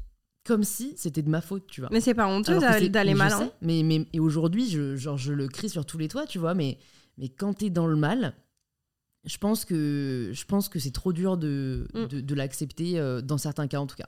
Enfin, moi, Ouais, non, je comprends. Et puis aussi, t'as un truc de. C'est autre chose encore, mais t'as aussi un truc de parfois, t'es bien dans le mal. Ah ouais. Tu sais, la complaisance de la tristesse, Mm. le fait d'être euh, bien dans la tristesse, c'est ok aussi. Et du coup, parfois, ça prend plus de temps pour, à certaines personnes euh, de sortir de cette tristesse-là. Moi, par exemple, je sais que j'ai vachement été dans ce truc de complaisance de tristesse, tu vois. Quand ça? Bah, franchement, euh, toute ma vie. Toute ma vie, genre, à chaque fois que j'ai été triste, j'étais en mode genre, ah, c'est confortable quand même. Tu vois? Genre euh, l'artiste maudite un peu ou pas? Parce que j'ai l'impression que les que j'en artistes ai ont pas plus tellement. ce côté euh, où ils, ils- ils- ils- ils se voient presque comme des personnes qui doivent Non. subir pour pouvoir ensuite en parler. euh. Non. Ok. J'ai pas, j'ai pas besoin de subir des choses. J'ai, sub- j'ai assez subi. Ouais, c'est clair. Merci. C'est bon. Merci, au revoir. J'ai signé C'est le bon. contrat. Je pense que pour le reste de ma vie, je peux écrire des sad songs jusqu'à Ouais. la fin. C'est bon, je peux. Il n'y a pas de souci. J'ai subi assez, tu vois. Non, euh, et en plus, vraiment, je pense pas que les moments où je suis triste, ce soient les moments euh, les plus propices. Je parle de tristesse profonde, hein, parce que quand je suis un peu triste, oui, j'écris des chansons et c'est cool. Mais soit les plus pro- propices, justement, à, à, à l'éclosion de Ouais, l'art. à la créativité. Ouais, ouais. Vraiment, pas du tout. Pas du tout. Clairement, euh, quand je suis triste, triste, je suis triste, triste, et puis laisse-moi dans mon lit, tu vois. Mm. Euh, mais non, en vrai, il y a un truc de confort, en fait, dans la tristesse. Enfin, à, en mes fait, yeux. c'est- hein. c'est- marrant parce que j'adore quand euh, les invités sur le podcast ont des visions différentes de la mienne, mais moi, pas du tout, tu vois. Moi, je suis le contraire de ça. C'est-à-dire que je repousse la tristesse, je n'accepte pas la tristesse, Mais comment tu J'ai- j'ai guéris peur de... de- la tristesse, de la tristesse si tu la repousses et que tu l'acceptes je pas la transforme en colère. Mais elle va finir par passer à un moment. Mais en fait, elle me dérange. En fait, je me dis, mais pourquoi est-ce que je la laisserais entrer? Mais parce qu'il faut que tu la laisses entrer, sinon tu la vis pas. Et si tu la vis pas, elle reste ouverte. C'est exactement Bah, ce que tu parlais comme Pour l'instant, tout à pour l'heure. l'instant, tu vois. j'arrive à faire. euh, je crois que j'arrive à. à- et et j'en parlais avec Cyrus North sur ce podcast aussi. C'était un truc un peu philosophique de stoïcien où j'arrive à me dire. euh, tu vois, alors, je prends un exemple très concret. hein, de toute façon, je suis très transparente sur le podcast. Il y a six mois, mon grand-père est décédé. Euh, je l'adorais, voilà, j'adore tous mes grands-parents. Et, euh, et bon, j'ai été triste, mais un, ça faisait un an qu'il était à l'EHPAD, donc tu vois, c'est pas comme si on s'y attendait pas. Et deux, en fait, comme je suis très mal à l'aise et inconfortable avec le sentiment de tristesse, genre j'ai peut-être été triste 24 heures, genre j'ai pleuré, j'ai repensé à des moments, enfin tu vois, là encore, je peux avoir les larmes aux yeux en l'imaginant, euh, euh, qui, qui vient à ma fenêtre pour me dire au revoir comme il nous faisait quand on était enfant. Mais en fait, en 24 heures, je me suis dit, bon, à quoi me sert cette émotion? En vrai, à rien. Elle m'empêche d'avancer. Euh, il aurait pas voulu que je sois triste. En vrai, il aurait pas voulu. Enfin, il- moi, si jamais je meurs, j'ai pas envie que les gens autour de moi soient tristes. Enfin, si un peu au début, mais ensuite, j'ai pas envie que ça les bloque, tu vois. Et, et- et donc, genre, en 48 heures, je passe à autre chose. Et bah, c'est cool. J'ai peur qu'un jour, ça me saute à la gueule, tu vois. Mais. Bah, Euh, franchement, je sais pas, je suis pas psy, donc je peux pas te ouais. Mais euh, je peux pas te répondre à ça. Mais euh, déjà, je pense qu'on a tous. euh, tu vois, tu parlais d'hiérarchie tout à l'heure. Il n'y a, pas d'hiérarchie de la souffrance. Donc j'imagine que ce que tu ressens à ce moment-là, c'est légitime et c'est comme ça que tu l'abordes, tu vois. Mais, mais moi, ce que je dis très souvent, quand on me dit Ouais, mais ce que tu as vécu, c'est horrible et tout, je dis souvent Ok, il y a peut-être des gens à l'autre bout du monde qui sont encore plus tristes que moi que mes parents soient morts parce que leur chien vient de mourir, tu vois. Oui. Mais c'est mais c'est juste pour rappeler au monde que genre L'échelle de la douleur n'est pas de la- ressentie de la, même ça. façon. y a, y a- tu peux pas euh, comparer la douleur et la souffrance. Ouais. Euh, si toi t'es capable de t'en sortir aussi vite, franchement, euh, waouh, bravo. Euh, mais ce que je pense aussi, c'est et c'est très personnel. Je pense pas que la tristesse et la, et la douleur et la souffrance et encore une fois, c'est hyper perso parce que justement on quantifie pas tout ça. Je pense que ça peut être, ça, ça t'empêche pas forcément d'avancer. Ça peut être au contraire drainant. Et tu vois, moi, j'avoue que j'ai tendance, pas par choix, du coup, on a, on a parlé de TDAH au début de, de ton podcast, euh, j'ai tendance à, à vivre mes émotions de façon exacerbée à cause de ça. Et euh, du coup, je suis obligée de les vivre pleinement. Et, et, et- et peu importe ce qu'elles, ce qu'elles, d'où elles viennent et ce qu'elles vont me faire, elles sont là, quoi. Mm. Donc, euh, bah, elles sont là, elles sont là. Je, euh, deal with it et c'est tout. Mm. Et, euh, et c'est pas forcément freinant, en fait, d'être triste ou d'être en colère, tu vois. Ça peut aider à avancer, mais d'une façon différente de ce à quoi tu t'attends à la base. Mm. Et c'est cool parce que moi, je sais enfin, je sais que la tristesse dans la vie, ça m'a vraiment fait grandir, en fait. Ça m'a vraiment fait grandir, ça m'a fait accepter plein de choses. Et, euh, et par contre, ouais, vraiment, de, moi, j'avoue, j'ai ce piège-là de la complaisance de la tristesse. Et ça, j'avoue, je le conseille pas aux gens parce que quand tu finis par euh, trouver ça, ça, euh, confortable et agréable, c'est là le risque de euh, oh, de cette dépression, Mm. tu vois? Ah ouais. Mais c'est fou, tu vois, j'essaye d'imaginer comment on pourrait trouver la, la- la tristesse confortable. Et ça me fascine, en fait. Ça me fascine vraiment. Je sais pas. Je sais pas comment tu- expliquer tu vois, ça. Tu te dis pas. euh, Bah, en fait, tu pas. fais plus d'efforts. Quand t'es triste, tu fais plus d'efforts. Donc c'est le fait de Ah bah, peut-être c'est rendre les armes, pause en fait. Tu vois, c'est une ouais. pause. J'ai vu. C'est euh, pas en, une pause cool. en 2000 c'est en 2018 que tu as fait une pause. Ouais. Est-ce que c'est à ce moment-là que tu as laissé la tristesse, entre guillemets, prendre le dessus? Elle avait pris, elle avait clairement pris possession de mon corps avant que je commence cette pause, clairement. D'accord. Mais ouais, ouais. Euh, c'est, enfin, après, j'avoue, j'ai eu plusieurs phases de tristesse et de dépression en vrai dans ma vie. Ouais. Mais euh, 2018, c'en est une, oui, complètement. Et, et comment, la première fois que tu fais une dépression, comment tu t'en, comment tu t'en rends Je compte suis petite. Ah ouais? Je suis petite et, euh, et euh, je, je vais pas bien. Je vais pas bien. Je vais juste pas bien. Et je sais que je vais pas bien et je me fais du mal et c'est pas cool. Et t'en parles euh, là à tes parents? Non. Du tout. J'en parle à ma petite sœur. T'imagines le poids pour elle? J'en parle à ma petite sœur qui, à ce moment-là, a 10 ans. Je suis, je suis- à ce moment-là, vraiment. au- Aujourd'hui, avec euh, le recul que j'ai, je me dis comment j'ai pu lui mettre ça sur la tête. Mais t'étais une enfant. T'as as juste eu Ouais. envie de d'en partager à quelqu'un d'en parler à quelqu'un de confiance. Et elle a été exceptionnelle avec moi. Franchement, Mm. elle a été exceptionnelle. Tu vois, euh, parfois, euh, les yeux d'un enfant, c'est assez pour, euh, pour te porter, quoi. Mm. Et clairement, putain, qu'est-ce qu'elle m'a porté, ma soeur Pendant des années, quoi. Mais tu. Enfin, je sais pas. Tu le sais, quoi. Quand, quand, quand, quand tu. Enfin. non, en vrai, tu le sais. Non, tu le sais pas forcément. En vrai, je dis tu le sais euh, quand t'es en dépression. Non, c'est faux. C'est complètement débile ce que je viens de dire. Tu, tu le sais pas forcément. Mais tu ressens un profond mal-être, quoi. mais moi, je, je- je- personnellement, j'ai.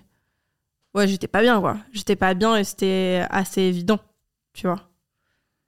Est-ce que t'en as voulu à ton entourage de pas l'avoir vu? Non, pas, pas particulièrement. Parce que euh, j'avais pas hyper envie qu'il le voie. Mm. Tu vois? Donc, euh, je me suis pas dit. euh, Non. Plus tard, par contre, euh, au lycée, j'ai été triste. Et là, j'en ai voulu. Et je leur ai dit. Je leur ai dit, genre, vous voyez pas quand même que je vais mal? Genre, je vais mal, là, en fait. euh, réagissez, quoi. Mm. Sauf que bah, tout le monde n'a pas les clés forcément pour réagir, tu vois. Et, euh, et du coup, j'ai été voir, voir un psy. Voilà. Et, euh, et euh, ça m'a aidé, puis j'ai arrêté, puis j'ai repris. Et, pareil, genre, faut un peu désacraliser le fait que ça doit être hyper constant, les psys dans la vie. Je suis d'accord. J'avoue, je conseille à tout le monde, si ils ont les moyens d'aller voir un psy, s'ils n'ont pas les moyens et qu'ils en ont besoin d'aller en CMP ou pour les plus jeunes dans des maisons des ados, parce que il y a toujours moyen d'être aidé euh, sans forcément dépenser d'argent si t'en as pas, tu vois. Euh, mais t'es pas obligé. euh, Enfin, je sais pas comment dire. C'est pas genre, c'est pas un truc que t'es censé faire euh, toute la vie. Même si moi, par exemple, en ce moment, euh, bah, je viens de commencer un truc où tous les lundis matins à 9h30, je serai chez ma psy, tu vois. Mais c'est c'est pas euh, c'est pas quelque enfin t'es pas obligé d'avoir euh, un ou une psy ou un thérapeute en général de, de, de façon constante tu vois Faut s'écouter. Hein. Je pense qu'à partir du moment où ça devient. Moi, je sais que j'ai arrêté aussi euh, parce que, en fait, à partir du moment où j'ai l'impression d'avoir fait le tour, où voilà, j'ai obtenu ce que je recherchais et où ça devient plus, voilà, en Mhm. effet, une contrainte de y aller, je me dis, bon, bah, c'est peut-être pas le moment là de, de- de continuer. Et puis, le jour où j'en aurais besoin, en effet, c'est une porte qui reste ouverte et qui peut, et qui peut vraiment faire la diff. Quand on parlait à la Louane de, de 19 ans, j'avais relevé une petite euh, citation euh, extraite de, de Secret dans ton dernier album. Mhm. Tu dis J'ai toujours eu un peu de mal à m'aimer. Après, j'ai pas repris la phrase exacte, mais en gros, tu, dis, tu le dis J'espère que tu ne feras pas la même erreur. Ouais. Donc, euh, tu t'adresses à Esmé, à ta, ta fille. exactement Et je me suis demandé comment est-ce que tu lui conseillerais de ne pas faire la même erreur? Comment est-ce qu'on peut ne pas faire la même erreur? Euh, j'espère qu'elle euh, j'espère qu'on sera assez proche pour qu'elle ait confiance en moi et qu'elle puisse me parler moi je sais que j'avais pas confiance en les adultes et du coup j'avais pas du tout Mmh. envie de leur parler parce que pour moi les adultes ils m'avaient fait trop de mal parce qu'ils avaient exacerbé le fait que j'étais pas comme les autres tu vois Euh, moi je vais lui faire comprendre qu'elle est pas comme les autres qu'elle est unique que chaque personne est unique et que c'est une force d'être unique dans la vie en tout cas j'essaye de faire ça je lui dis tous les jours qu'elle va devenir une femme extraordinaire. D'ailleurs, je lui dis qui est-ce qui va devenir une femme extraordinaire Elle me répond c'est moi. Euh, et c'est trop cool. Euh, et en fait, ouais, j'espère qu'elle qu'elle aura euh, la possibilité justement de, de, venir me parler ou d'aller voir quelqu'un qui lui fera du bien. Et je parle pas forcément de quel- quand je dis aller voir quelqu'un, je parle pas forcément d'aller voir un psy, mais euh, une personne. euh, mentalement responsable, pas forcément adulte, mais mentalement responsable, qui, qui sera capable de l'aider, parce que je, pense que c'est pas, enfin, je pense que tu peux pas faire tout seul. J'espère personnellement que cette personne-là, ce sera moi. Après, euh, si c'est pas moi, je vais pas en mourir non plus, tu vois. Mm. Mm, Mais en tout cas, dès maintenant, j'essaye de lui apprendre que euh, qu'elle peut être ce qu'elle veut, quoi, et que les autres, ils sont cool, tu vois et que elle aussi elle est cool et que enfin c'est pas c'est pas c'est dur en fait parce que déjà à deux ans et demi tu vois euh, la dernière fois elle est venue elle m'a dit l'euro c'est pour les filles Là, je dis Ah, alors qui t'a dit ça? Hmm. non pas du tout. L'euro c'est pour tout le monde tu vois. Des trucs cons mais euh, essayer de pas la conditionner à la façon dont nous on a grandi tu vois. Mm. et alors attention je critique pas du tout la façon dont nous on a grandi parce qu'il y a des choses exceptionnelles dans, dans ce que j'ai appris que j'ai envie de lui transmettre tu vois. Mais il y a aussi des choses où euh, je me dis que euh, lui ouvrir les yeux sur des choses c'est déjà de base la protéger tu vois. Donc euh, je sais pas comment est-ce que je vais faire pour que pour lui pour lui montrer comment ne pas faire les mêmes erreurs que moi, tu vois. Mais euh, je vais vraiment essayer de tout mon être. Mais de toute façon, qu'est-ce que tu veux que je te dise? Elle va souffrir hein, comme tous les humains. C'est ça qui est dur, ouais. Mais non, mais c'est tout, c'est comme ça. Ouais. Elle va, elle va souffrir comme tous les humains, elle aura des névroses comme tous les humains, euh, même ceux qui disent qu'ils en ont pas, parce que en vrai, euh, Arrêtez de mentir. stop lying, ou alors peut-être essaye de te regarder et de prendre le temps, tu vois. Mm. Euh, de toute façon, c'est le propre de l'humain hein, de d'avoir des choses à l'intérieur. Mm. Donc euh, c'est ok. Non, non, bien sûr qu'elle elle va souffrir, elle va être triste. Et euh, bah ouais, quand t'es maman, t'as envie qu'elle souffre jamais, mais bah C'est pas, pas réaliste. quoi. non, c'est complètement utopiste. Mm. Et puis bah c'est comme ça. Elle va être triste. Ouais. Et j'essaierai de lui remonter le moral quand elle sera triste. Et si elle est triste à cause de moi, je lui demanderai pourquoi et comment est-ce que je peux l'aider à rectifier les, les choses qui lui ont fait du mal que Mm. j'aurais faites. C'est déjà énorme. Ouais, bah, en tout cas, il faut, hein. Il faut, hein. Quand elle sera grande, je serai en face d'elle et je lui dirai, ok, bah, du coup, euh, si ça va pas avec moi, c'est à cause de quoi? Et qu'est-ce que je peux faire ou Mm. ne pas faire, en fait, pour euh, rattraper ça? Et euh, si tu veux que je fasse rien, ok, je te laisse prendre ton temps. Et si tu veux que je fasse des choses, dis-moi, je suis genre hyper prête à, Mm. à avancer vers toi. Mais bon, euh, encore une fois, pour l'instant, elle a deux ans et demi, donc je fais vraiment des plans sur la comète, quoi. Ça a changé quoi pour toi la maternité? Tout, tu vois. Absolument rien dans, mon, dans le- ma façon de- d'aborder mon travail, en revanche. Parce que tr- très souvent, les gens ils me disent euh, Du coup, qu'est-ce que ça a changé la maternité par rapport à ton travail? Rien, euh, une organisation différente. Mm. Point. Euh, sinon, dans ma vie et dans mon cœur et dans ce que je suis, euh, tout. Moi, j'ai eu la chance, parce que c'est pas forcément inné, d'avoir un lien et de l'aimer à la seconde où je l'ai vu. Et je mesure cette chance-là parce que je sais que c'est Ouais. pas le cas de tout le monde. Et il faut vraiment arrêter de, Culpabiliser. ouais, les de personnes culpabiliser qui- pe- les personnes qui mettent du temps ou qui, voire, n'arrivent pas à créer de lien avec leurs enfants. C'est- Enfin, c'est c'est ok, c'est triste, mais c'est ok. Euh, j'ai eu la chance, moi, que ça se produise, donc c'était exceptionnel. J'ai eu l'impression de. Je sais pas comment dire, en fait. c'est- J'ai pas eu l'impression de devenir quelqu'un d'autre, j'ai pas eu l'impression de renaître, j'ai pas eu. le- Non, non. Juste genre. euh, Tu sais, c'est comme si genre, on avait ouvert une nouvelle porte dans mon cœur avec un amour que je soupçonnais ap. Et. euh, Waouh! Mm. C'est. C'est une vague. Et puis ensuite, euh, bah, t'as peur. de tout. Ouais. Vraiment de tout. Vraiment de tout. Et t'as réussi à le dépasser ça? Ça dépend des jours. Ouais. Franchement, il y a des jours où. euh, Alors, par exemple, maintenant, quand elle tombe, ça me fait rien. D'ailleurs, je t'avoue, je, je la cours pas. J'attends, je regarde, je vois si. Bon, si elle pleure, évidemment, j'y vais, mais si elle pleure pas, je suis en mode Ah, t'as fait boum, tu te relèves Elle se relève.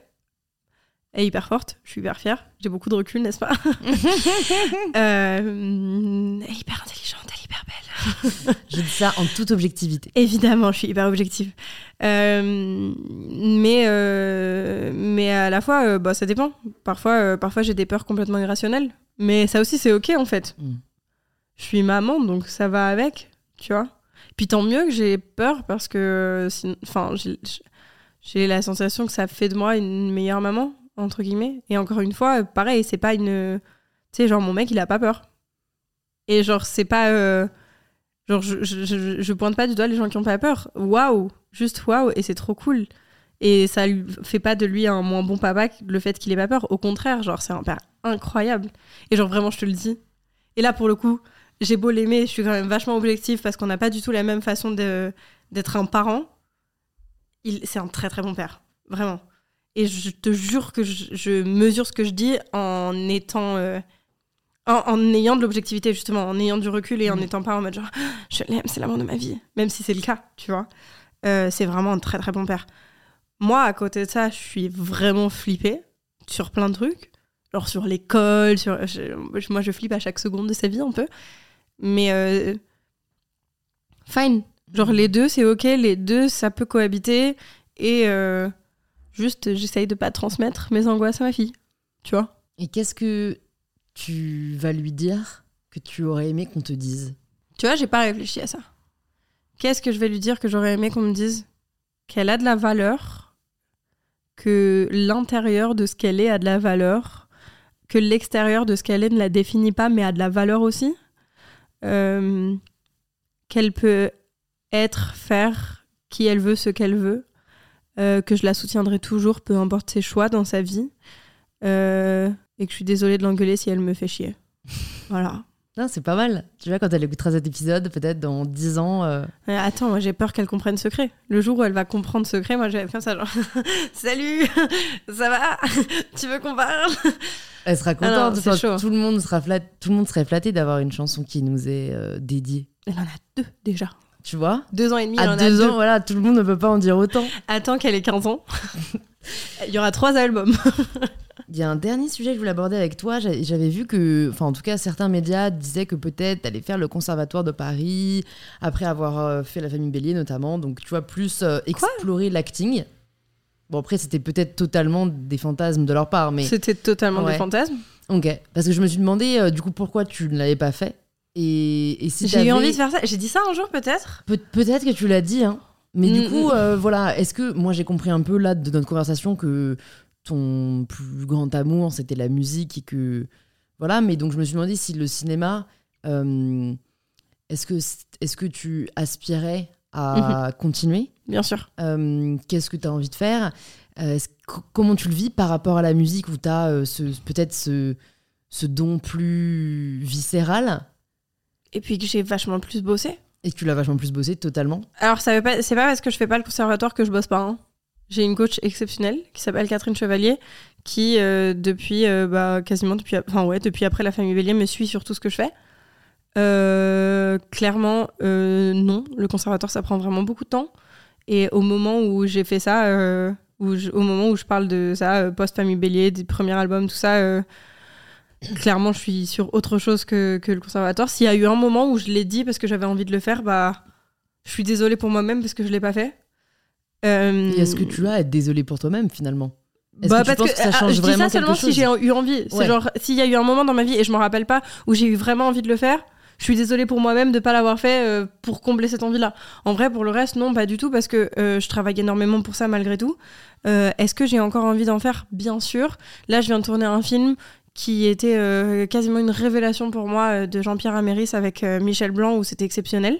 Où, franchement, j'ai jamais vécu un film comme ça. C'était incroyable. Je, je, je vais pas vous le conseiller parce que je sais pas exactement ce que ça donne et tout, mais en tout cas, moi, ça a été une révélation. De, encore plus que tout ce que j'ai pu faire avant, ça m'a donné encore plus envie de faire du cinéma et j'ai hâte qu'il puisse sortir euh, pour, euh, pour pouvoir en parler parce que c'était génial. Mais, c'était un, un moment. C'était un moment génial où, sur lequel Catherine m'a aussi accompagnée euh, en amont, du coup, ma coach. Et, euh, et puis, il y a d'autres petits trucs euh, dans mes Dans le papiers, tu vois. Euh, mais j'adore, euh, j'adore, euh, j'adore jouer moins que la musique, de façon évidente, parce que ça m'appartient. Et encore une fois, de toute façon, quand tu fais ce métier-là, il y a forcément un peu d'ego, donc tu vois, un- de toute façon, c'est égocentrique le fais fait de, de faire de la, musique. ou du, ou du De la- cinéma? bah, de la musique. deux, hein, mais Quand même, je chante des chansons pour qu'il y ait des gens qui viennent me voir. Bah, je- je- C'est un peu égocentrique. C'est marrant, tu vois, moi je le vois presque plus dans le cinéma que dans la musique, parce que la musique, j'ai l'impression que les artistes, euh, en fait, le font parce que presque ils n'ont pas d'autre choix, euh, ça doit sortir d'eux et... Ouais, mais il y a et- un truc égocentrique quand même. Hein. Ouais. Si, si. Ouais, ok, ok, ok. T'as- Forcément, Mais- t'aimes bien mais- être sous le mais- feu des projecteurs, sinon tu le fais pas. En fait, je sais Tu pas, vois. en fait, la façon dont tu le dis, euh, c'est, je sens un jugement, alors que pour moi, ça va pas être jugé. Ah non, mais je le juge pas du tout. C'est un fait. C'est, un fait, voilà. C'est, un fait. Ok. Je le juge pas du tout. ni Je suis négatif, ok. positif. De toute façon, je suis humaine. Et genre, pour revenir sur le fait que, j'étais, que je suis pas parfaite, euh, ouais, bien sûr qu'il y a une partie de moi qui est égocentrique. euh, c'est ok, c'est, Mm. c'est comme ça. Voilà, tu vois. Et je, c'est pas du tout un jugement. Je suis complètement en phase avec ça. Et en vrai, je sais que ça fait partie des raisons pour lesquelles je fais ce métier. Mais Mm. du coup, merci d'avoir euh, ce côté-là aussi, parce que ça me permet de faire le métier que, j'aime. C'est vrai. tu vois? Je, je, me juge pas du tout là-dessus. Mais euh, c'est vrai que euh, le cinéma, pour moi, c'est autre chose. Et j'adore ça. Et je veux continuer à en faire. Mais effectivement, euh, la musique, ça passera toujours avant. Comment tu choisis les projets que tu fais? Parce que voilà, t'as plein de, champs des possibles. Avec le cœur. Voilà. Si ça me parle. Mm. Parfois, on m'a conseillé aussi. En mode genre, ah, ce serait bien que tu fasses ça. Euh, Et j'ai suivi. Et euh, sinon, euh, mais ça, j'avoue, je le fais moins maintenant. Euh, Mais ouais. T'as déjà regretté un projet que t'as fait? Je sais pas regretter, je regrette rien. Mais il y a déjà des projets où j'ai moins été emballée quand je le faisais. de façon évidente. Ok. Mais pas de gros regrets. tu- Bah, pff, je vais pas commencer à vivre avec des regrets à 26 ans, j'ai autre chose à faire. C'est vrai, t'as as bien raison d'ailleurs, t'as bien raison. Mais on peut apprendre toujours en fait de. Et, et est-ce qu'il y aurait un échec alors plutôt? Ou quelque chose que t'as vécu comme un échec Où tu en as retiré un enseignement? Oui, il y en a plus d'un en vrai, hein, des échecs dans ma vie. Ça peut être perso comme pro d'ailleurs. Ouais, j'essaye de choisir le bon échec, tu vois. Genre celui où je me dis, ok, euh, énoncer un échec, c'est aussi genre montrer une fragilité. Et c'est pas hyper simple de, de savoir comment gérer cette fragilité-là, tu vois. Euh, Sache que c'est une question qui aide à chaque fois énormément de gens. ouais, bien Parce sûr. que c'est justement en fait euh, montrer que la vulnérabilité n'est pas une faiblesse. Et qu'en fait personne n'est parfait. Et qu'en fait personne ne peut réussir tout ce qu'il entreprend. Sinon il s'appellerait Jésus. C'est pas mon prénom, figure-toi. Et bah merde Putain. On s'est trompé de personne On remballe Stop non, bah. Ce que je vois comme un échec, pour le coup, c'est de pas. Et ça, c'est genre hyper difficile à vivre dans le sens où euh, je me dis, ah putain, euh, c'est quand même con, tu vois. C'est le fait d'avoir pas réussi euh, à me sentir assez en confiance avec moi-même pour montrer qui j'étais au devant des médias pendant, bah, je dirais, ces huit dernières années, même si ça fait à peu près deux ans que je me. J'ai mal au cœur pour toi. J'espère Euh, que c'était juste un pain au chocolat qu'il n'a Oui, pas eu. c'est sûr. Ouais, parce sûr. que moi je pleurais comme ça quand Mais pareil, quand pareil. pas mon pain au choc. T'inquiète, hier, ma fille, elle a pleuré comme ça parce que euh, mon, mon amoureux, il avait oublié son doudou.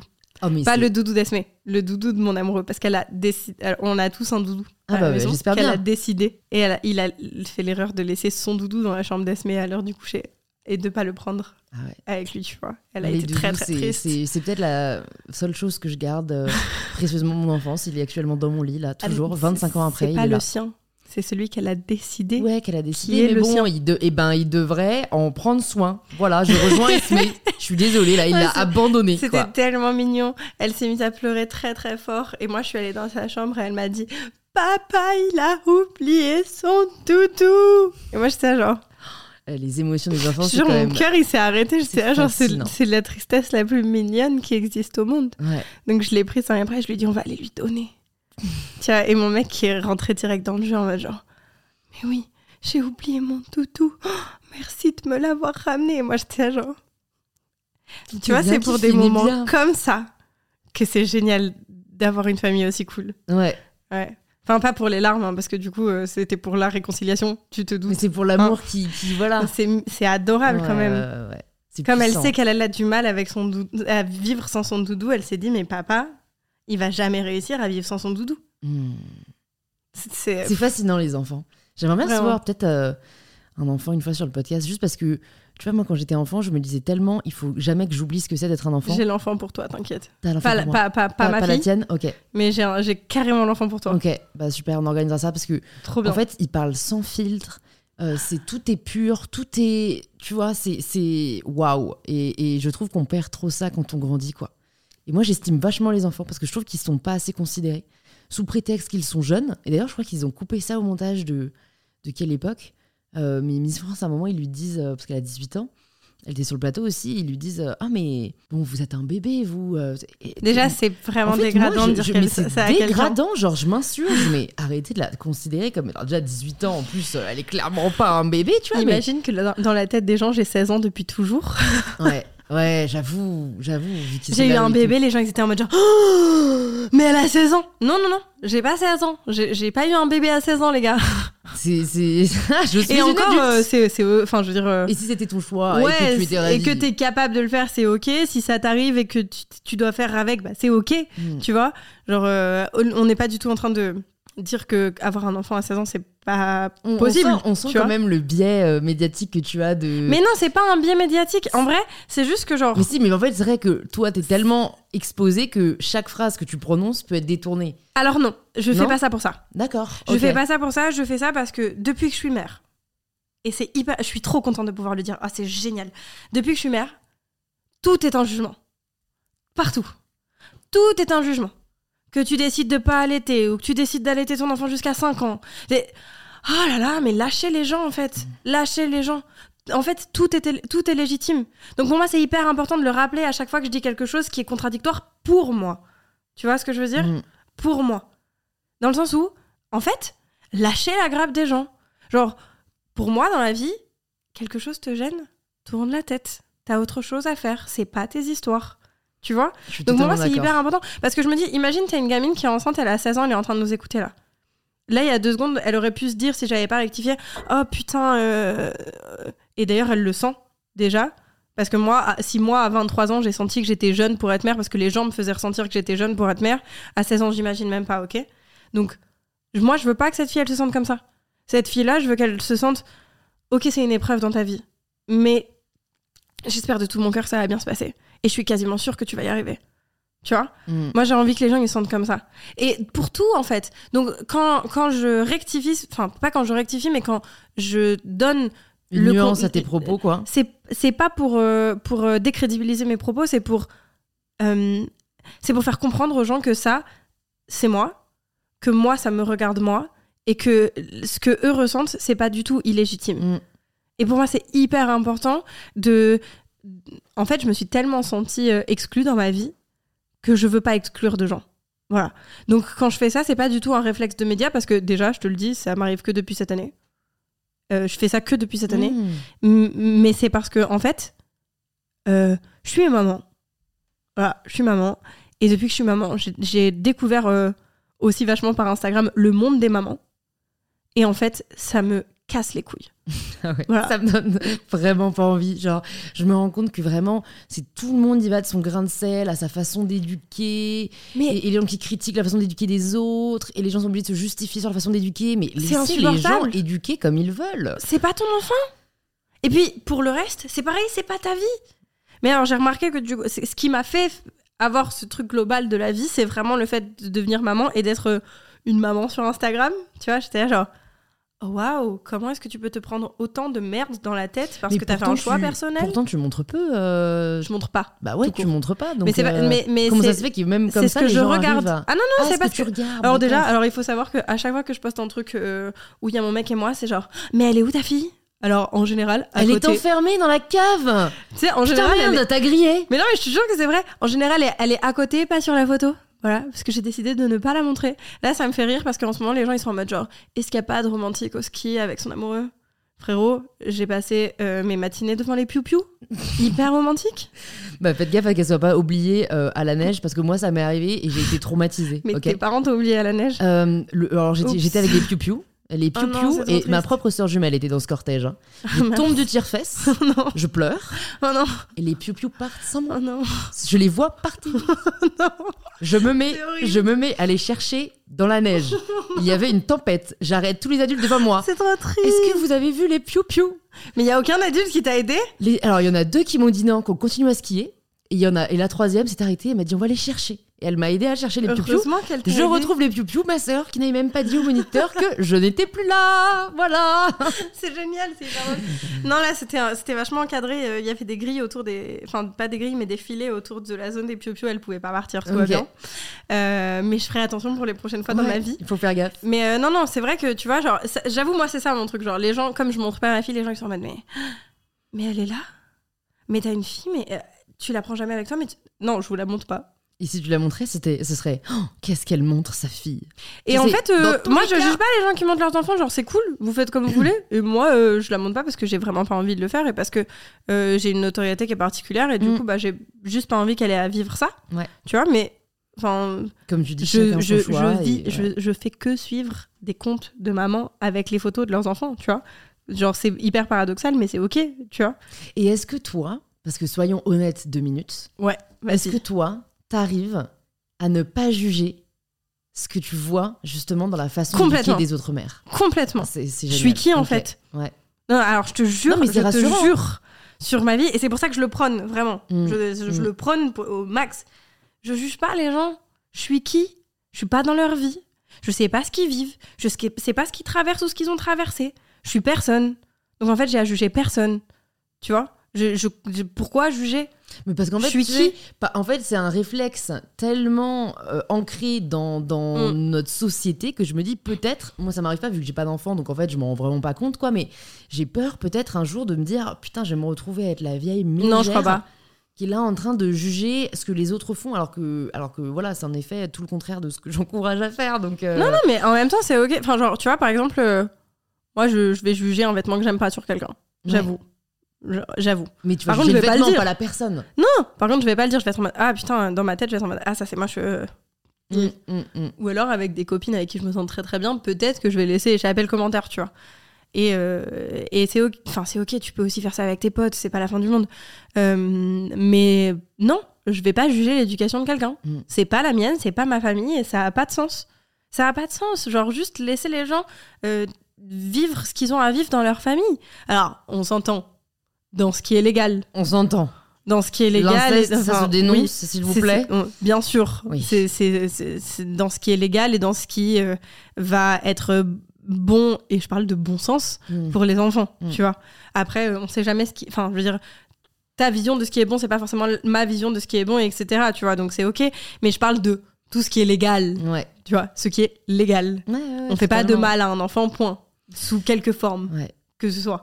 Est-ce que toi, t'as as eu peur en apprenant que t'allais être mère de pas y arriver? Parce que de un, les gens n'arrêtaient pas de te dire t'es jeune, elle est super jeune, etc. De deux, bon, c'est vrai que c'est relativement jeune et que peut-être tu peux toi-même avoir porté ce poids de dire est-ce que je suis prête? Non, c'est hyper voulu. Ouais, ok. Et de trois, j'allais dire, bah, c'est vrai que comme tu n'avais plus de maman, je pense que ça doit être quand même difficile de pas avoir un peu, tu vois, de retour d'expérience. euh, Ouais, ça c'est chiant. Genre, j'adore que le mot que j'ai choisi ce soit chiant. genre. Ça c'est chiant. Le fait de pas avoir pu me référer à ma mère, c'était chiant. Mais euh, j'ai la chance incroyable d'avoir une belle-mère de ouf. Ouais. Et alors, je dis pas ça pour saucer mes, mes beaux-parents ou quoi que ce soit. J'ai une Big belle up. famille incroyable. Je souhaite à tout le monde de rencontrer une belle famille comme ma belle famille.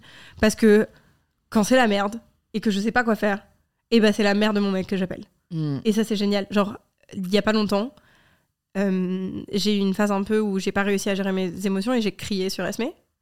Ce qui est pas quelque chose qui me ressemble. J'ai donc pleuré par la suite. Et ensuite, j'ai appelé la mère de mon mec. Elle m'a dit, mais en fait, tout le monde a déjà fait ça. Donc, c'est pas la fin du monde. Et tu vois, genre, elle, elle m'a hyper rassurée en disant que, genre, une mère qui te dit qu'elle a jamais crié sur, un- sur son enfant, c'est une mytho. Enfin, des trucs. Enfin, tu vois. Et encore, peut-être qu'il y a des gens qui ont réussi, mais bon, Voilà. waouh, Ça incroyable. arrive. Ouais. Waouh, tu vois. Mais voilà, ça m'est arrivé. C'était pas un moment agréable ni pour elle ni pour moi. Je me suis excusée, je lui ai fait comprendre ce que je vivais à ce moment-là, tu vois. Et euh, c'est la mère de mon mec que j'ai appelée, tu vois. Alors après, est-ce que j'ai eu peur d'être mère? Pendant la grossesse, pas tant. J'ai eu très très peur de la perdre, euh, mais j'ai pas eu peur d'être mère. Aujourd'hui, est-ce que j'ai peur? Tous les jours Peur pour elle, peur de pas bien faire? Bon, les deux, hein. Franchement, les deux. Les deux. Euh, et d'après ma psy de ce matin, c'est bon signe. Donc vas-y, Oui, j'imagine. bois. Ouais, j'imagine. Ça veut dire que t'en as quelque chose à foutre, quoi. Tu vois. Ah ouais, c'est- ouais, clair. Mais ouais, bien sûr. En vrai, j'ai peur tous les jours. J'ai peur qu'il lui arrive des choses tous les jours. euh, j'ai peur. Tu sais, euh, on voit toujours des trucs, euh, même sur les réseaux. Mais bien même- sûr. Et tu dis, waouh, ça pourrait arriver à mon Mais enfant. oui, Mais, mais non, mais pourquoi j'ai fait un enfant? Tu vois, t'as Hmm. ce truc-là. Et ensuite, tu vas dans sa chambre et tu dis, ah, je sais pourquoi j'ai fait un enfant. Elle est quand même exceptionnelle. Et encore une fois, j'ai beaucoup de recul, n'est-ce pas? Euh, Non, euh, ouais, j'ai peur tous les jours. Mais j'ai pas eu peur. En fait, quand je, je- quand je suis tombée enceinte, je voulais être enceinte. Ouais. Donc, Donc, à partir de là. j'étais en mode, euh, ok, ma vie, ouais. elle est faite pour que je puisse avoir un enfant maintenant. Mon mec était prêt. Mon mec, lui, il a jamais eu peur. C'était waouh. Vraiment. Mais tu sais, il y a un TikTok qui passe en ce moment. Je sais pas si tu vas passer la trend derrière chaque. Euh, c'est en anglais, mais en gros, c'est derrière chaque euh, femme qui stresse. Et après, il, montre le mec. Il y a un mec euh, qui, qui, qui, genre, qui, qui vit toujours tout de manière hyper chill. Et je me dis, mais c'est quelle ma vie. injustice ça C'est quelle injustice ma Bah, vie. Je t'enverrai la trend, il faut que vous la fassiez. Genre. Vraiment. Je me dis vraiment, mais ouais, moi aussi, le mec, il est super zen. euh, il, il se prend pas la tête, quoi, en fait. Genre, se prendre la tête, je sais pas pourquoi. Alors, tiens, voilà. Ça, c'est la beauté des enfants qu'on entend derrière.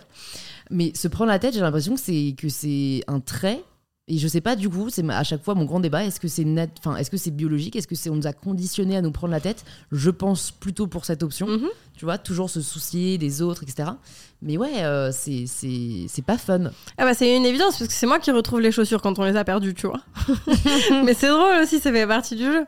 Mais c'est cool parce que franchement, j'avoue, moi j'ai de la chance, je suis dans un, je suis dans un couple qui est, euh, je vais pas dire que j'ai pas de charge mentale, mais franchement très très peu quoi. J'ai vraiment, j'ai, j'ai vraiment de la chance parce que il m'aide pas, il fait son taf, tu vois. Et c'est trop bien. C'est trop, trop bien. Donc il y a encore des choses qui sont hétéronormées parce qu'on a grandi comme ça et qu'on a évolué comme ça, tu vois. Mais euh, par rapport à plein de couples que je peux euh, voir d'extérieur, que je connais dans ma vie, hein, attention, je parle pas de gens que je connais pas sur les réseaux, euh, bah, je, je- je- je fais partie des gens qui ont de la chance, tu vois. Et c'est cool. Et est-ce que lui, il a déconstruit un peu ou c'est juste son éducation? Bon, c'est un peu des deux, franchement. Il y a une partie de déconstruit et il y a aussi une partie de il a une mère incroyable. voilà. Mmh. Clairement, il a une. Je, je le, franchement, je le reglisse. Il a une mère géniale. Ok. Il Bon, a une famille géniale dans laquelle je me suis sentie très très bien acceptée. Et Voilà. Une compagne géniale, il faut le dire Oui, aussi. je suis géniale. N'est-ce pas Disons-le. Merci. Écoute, j'ai quelques dernières questions pour toi. Déjà, j'ai envie de te demander comment est-ce que tu progresses? En travaillant tous les jours, tous les jours. Je j'aime travailler de toute façon. Mhm. Ça me nourrit, ça me fait grandir, ça m'apprend des choses.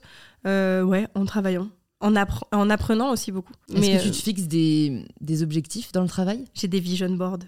T'as des vision boards. Il y a quoi dans ton vision board de 2023 Euh, dans mon vision board, euh, qu'est-ce que je peux dire que j'assume? Parce qu'il y a des choses qui sont des rêves et que j'ai pas forcément envie de dévoiler, tu vois. Ok.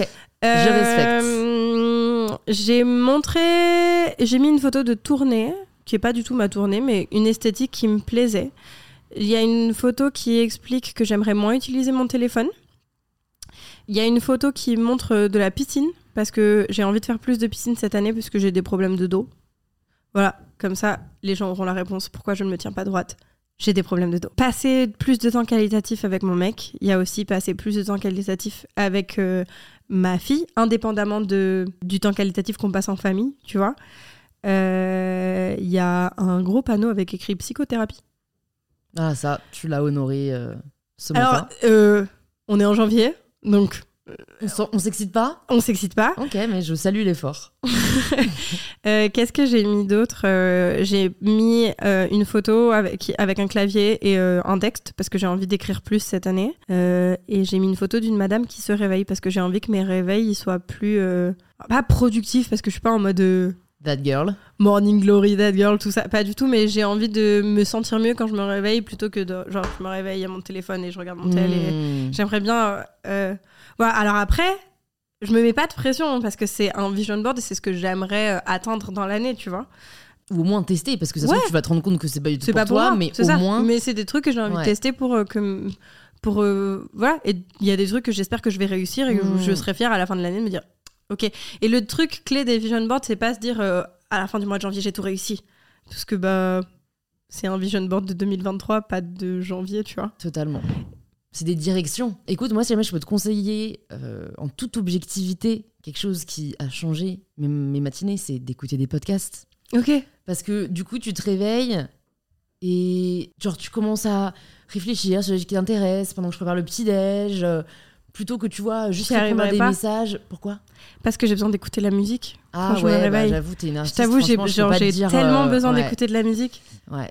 C'est peut-être le truc qui fait que j'écoute moins de podcasts dans ma vie. J'en Mm. écoute parfois, mais tu vois, ça va être genre un truc par. Je vais pas dire par semaine, ce serait mytho, mais genre une fois toutes les deux, trois semaines. D'accord. Ah ouais. Euh, alors que de la musique, je peux pas passer une journée sans écouter de la musique. Mm. J'ai besoin de commencer en écoutant de la musique. Je, je suis dans ma douche, j'écoute de la musique. Je me prépare, j'écoute de la musique. Je vais dans un taxi, j'écoute de la musique. Si je suis sur mon vélo, j'écoute de la musique. Pas avec un casque, c'est interdit. Mais genre, je mets mon téléphone dans la rue. Et au feu rouge, les gens se foutent de ma gueule, c'est génial.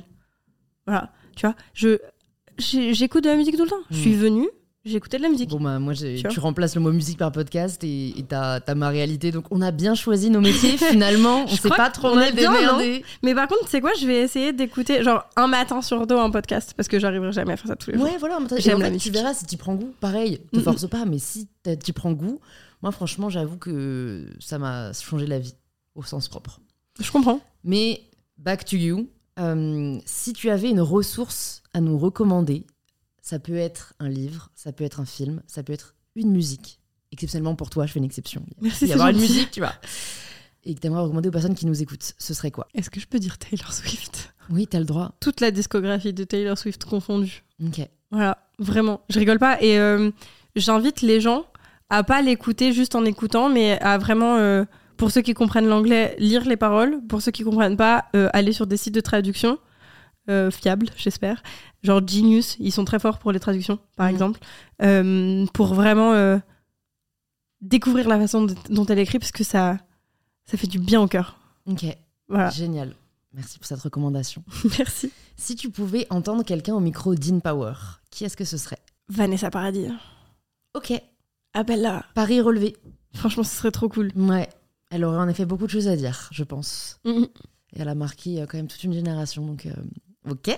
Je, je demande parfois euh, aux invités ce qu'ils se diraient à 20 ans. Mais de un, toi, c'est il n'y a pas si longtemps. Et de deux, je crois qu'on l'a déjà dit. Donc, je vais te demander ce que tu diras à Louane à 36 ans. Dans 10 ans? Ouais. Waouh J'espère que tu auras accompli ton vision board 2023 et 2024 et 2025 et jusqu'à tes 36 ans. Et si c'est pas le cas, c'est pas grave. Voilà. Et euh, surtout, j'espère que tu te sentiras bien, que tu te sentiras mieux, que tu seras bien dans ton corps, bien dans ta peau, bien dans ta tête, que tes séances de psy tous les lundis matins, ça t'aura vachement aidé. Euh, que qu'il y aura toujours autant d'amour dans ta famille et que tu mettras toujours un point d'honneur à prendre soin d'Esmé. Mais ça, en vrai, j'en suis un peu sûre. Enfin, j'en suis. Enfin, c'est viscéral. Mm. En vrai, je te souhaite d'avoir tout ce que tu as maintenant et te rendre compte, comme aujourd'hui, de la valeur de tout ce que tu as et d'à quel point tu as de la chance d'avoir ce que tu as. Et d'être toujours aussi reconnaissante d'avoir la vie que tu Et deviens pas une conne, s'il te plaît. Merci. Trop bien. Écoute, je vais pouvoir te poser la question. Signature du podcast, ça signifie quoi pour toi prendre le pouvoir de sa vie? Avoir des couilles. Avoir des ovaires. J'adore, c'est la réponse la plus directe que l'on ait eue à présent et nous avons fait 250 épisodes donc c'est c'est peu dire. Ça s'appelle être hyperactive. J'adore Avoir des ovaires, trop bien. Est-ce que tu veux développer Ou Ouais, bien sûr, dit je peux carrément développer si tu veux. C'est genre euh, à- euh, être capable de prendre le pouvoir, c'est euh, avoir euh, assez de confiance en soi pour agir, avoir euh, du courage. Et euh, je pense, je pense que avoir des ovaires, ça, reste, ça, Ça résume bien la chose, bien, hein. tu vois. Ouais. Mais dans le sens où c'est genre, euh, c'est être capable et à la fois accepter le fait de pas toujours être capable, tu vois. Mm. Genre le courage. Mm, Ouais. ce, ce dur équilibre entre euh, viser plus haut et savoir accepter euh, ce qu'on a et, et- et ne pas forcément forcer le destin quoi. Parce que des fois, tu sais pas faire quelque chose et c'est la life. Ouais, ça, je sais, tu vois, ça me touche parce que je sais pas danser. Et je vois que je saurais jamais danser. J'aurais beau avoir pris tous les cours de danse de la Terre, ça n'avance pas. Vision Board 2023 non, je sais pas danser. 2023. Vas-y, viens, je vais. je- Mais oui. la- on laisse tomber. Oui, c'est sûr, et on accepte le fait que de toute façon, Vision Board que t'es 2023 accepte que tu sais pas, pas danser. danser et que t'es déjà tellement bonne pour chanter que ça suffit. Genre, je pense qu'il faut en laisser Mais c'est frustrant parce que t'as envie des fois de danser. Bah, Et moi, je me sens hein. trop mal à l'aise ouais, dans ma peau pour. Enfin, d'ailleurs, putain, j'ai dansé deux ou trois fois sur TikTok. J'étais là, genre. Mais c'est dur hein, parce que, mine- je ça moi je trouve ça trop bien parce que ça permet de mettre la lumière sur les danseurs qui étaient franchement un peu oubliés de, De ouf. tu vois, Des tous les- réseaux de en tous les général. artistes euh, de Mm, manière mm. générale. Et, mais bon, ça crée aussi, je pense, des complexes comme avec, comme à chaque fois qu'on met quelqu'un en lumière, quoi. Quand toi, tu fais pas partie Ah. de ceux. Bon, il s'avère que j'adore danser, donc tu vois, ça va, mais pour le chant, ça peut me le faire de temps en temps. Voilà, ce n'est pas euh, mon, mon- ma compétence première. Mais alors, tu vois, encore une fois, et alors vraiment, euh, c'est du foutage de gueule que je dis ça juste après le fait que je viens de dire que j'étais mal à l'aise euh, de danser parce que je pensais que je savais pas danser. Euh, donc, je vais me contredire de façon évidente. Voilà. Euh, on s'en fout que tu saches bien chanter ou pas. Ah oui. C'est trop bien de chanter. Mais franchement, j'avoue, je l'accepte totalement. Et avec ma sœur, big up Camille, parce que je sais qu'elle nous écoute pour le coup. On est Salut Camille. D'ailleurs, parfois, parfois, elle sait que. Alors, même si j'adore le fait qu'on chante à tue-tête sur n'importe quelle chanson, etc., parfois, elle est tellement emballée qu'en fait, elle va couvrir le son de la musique. Et je suis obligée de lui dire, Camille, on n'entend plus. Genre, Mais plus de son. laisse-moi, laisse-moi écouter. Non, non, non, laisse-la hurler, mais plus de son. Ouais, t'as raison. Mais je, je sens qu'on est en train de repartir sur un, un autre épisode. Donc, euh, je te réinviterai, Louane, promis. À la semaine prochaine. à la semaine prochaine, tu vois. Psy, puis Louise, ça peut Vraiment. être pas mal. C'est une double thérapie. Figure-toi que ça me va. Pour toutes les personnes qui nous écoutent et qui veulent en savoir plus sur toi, sur ce que tu fais, où est-ce que tu veux qu'on les redirige? Insta, hein. Insta et TikTok. Watch out for the tornado. J'adore. Voilà. Et puis ton dernier album, Sentiment. Exactement. Que je mettrai aussi dans la barre de description du podcast. Merci. Et puis j'espère à très bientôt. À, à lundi prochain. Bisous. Salut. J'espère que cette conversation vous a plu. On serait vraiment heureuse d'avoir vos retours sur l'épisode, alors n'hésitez pas à nous taguer en story, watch out for the tornado et mybetterself, et à envoyer un petit message à Louane si le podcast vous a plu, je pense que ça lui fera très plaisir. Et si vous cherchez quel épisode écouter ensuite, plus de 200 épisodes sont disponibles gratuitement sur InPower. Vous pouvez vous abonner directement sur la plateforme que vous êtes en train d'utiliser. Je vous dis donc à très vite pour un tout nouvel épisode d'InPower.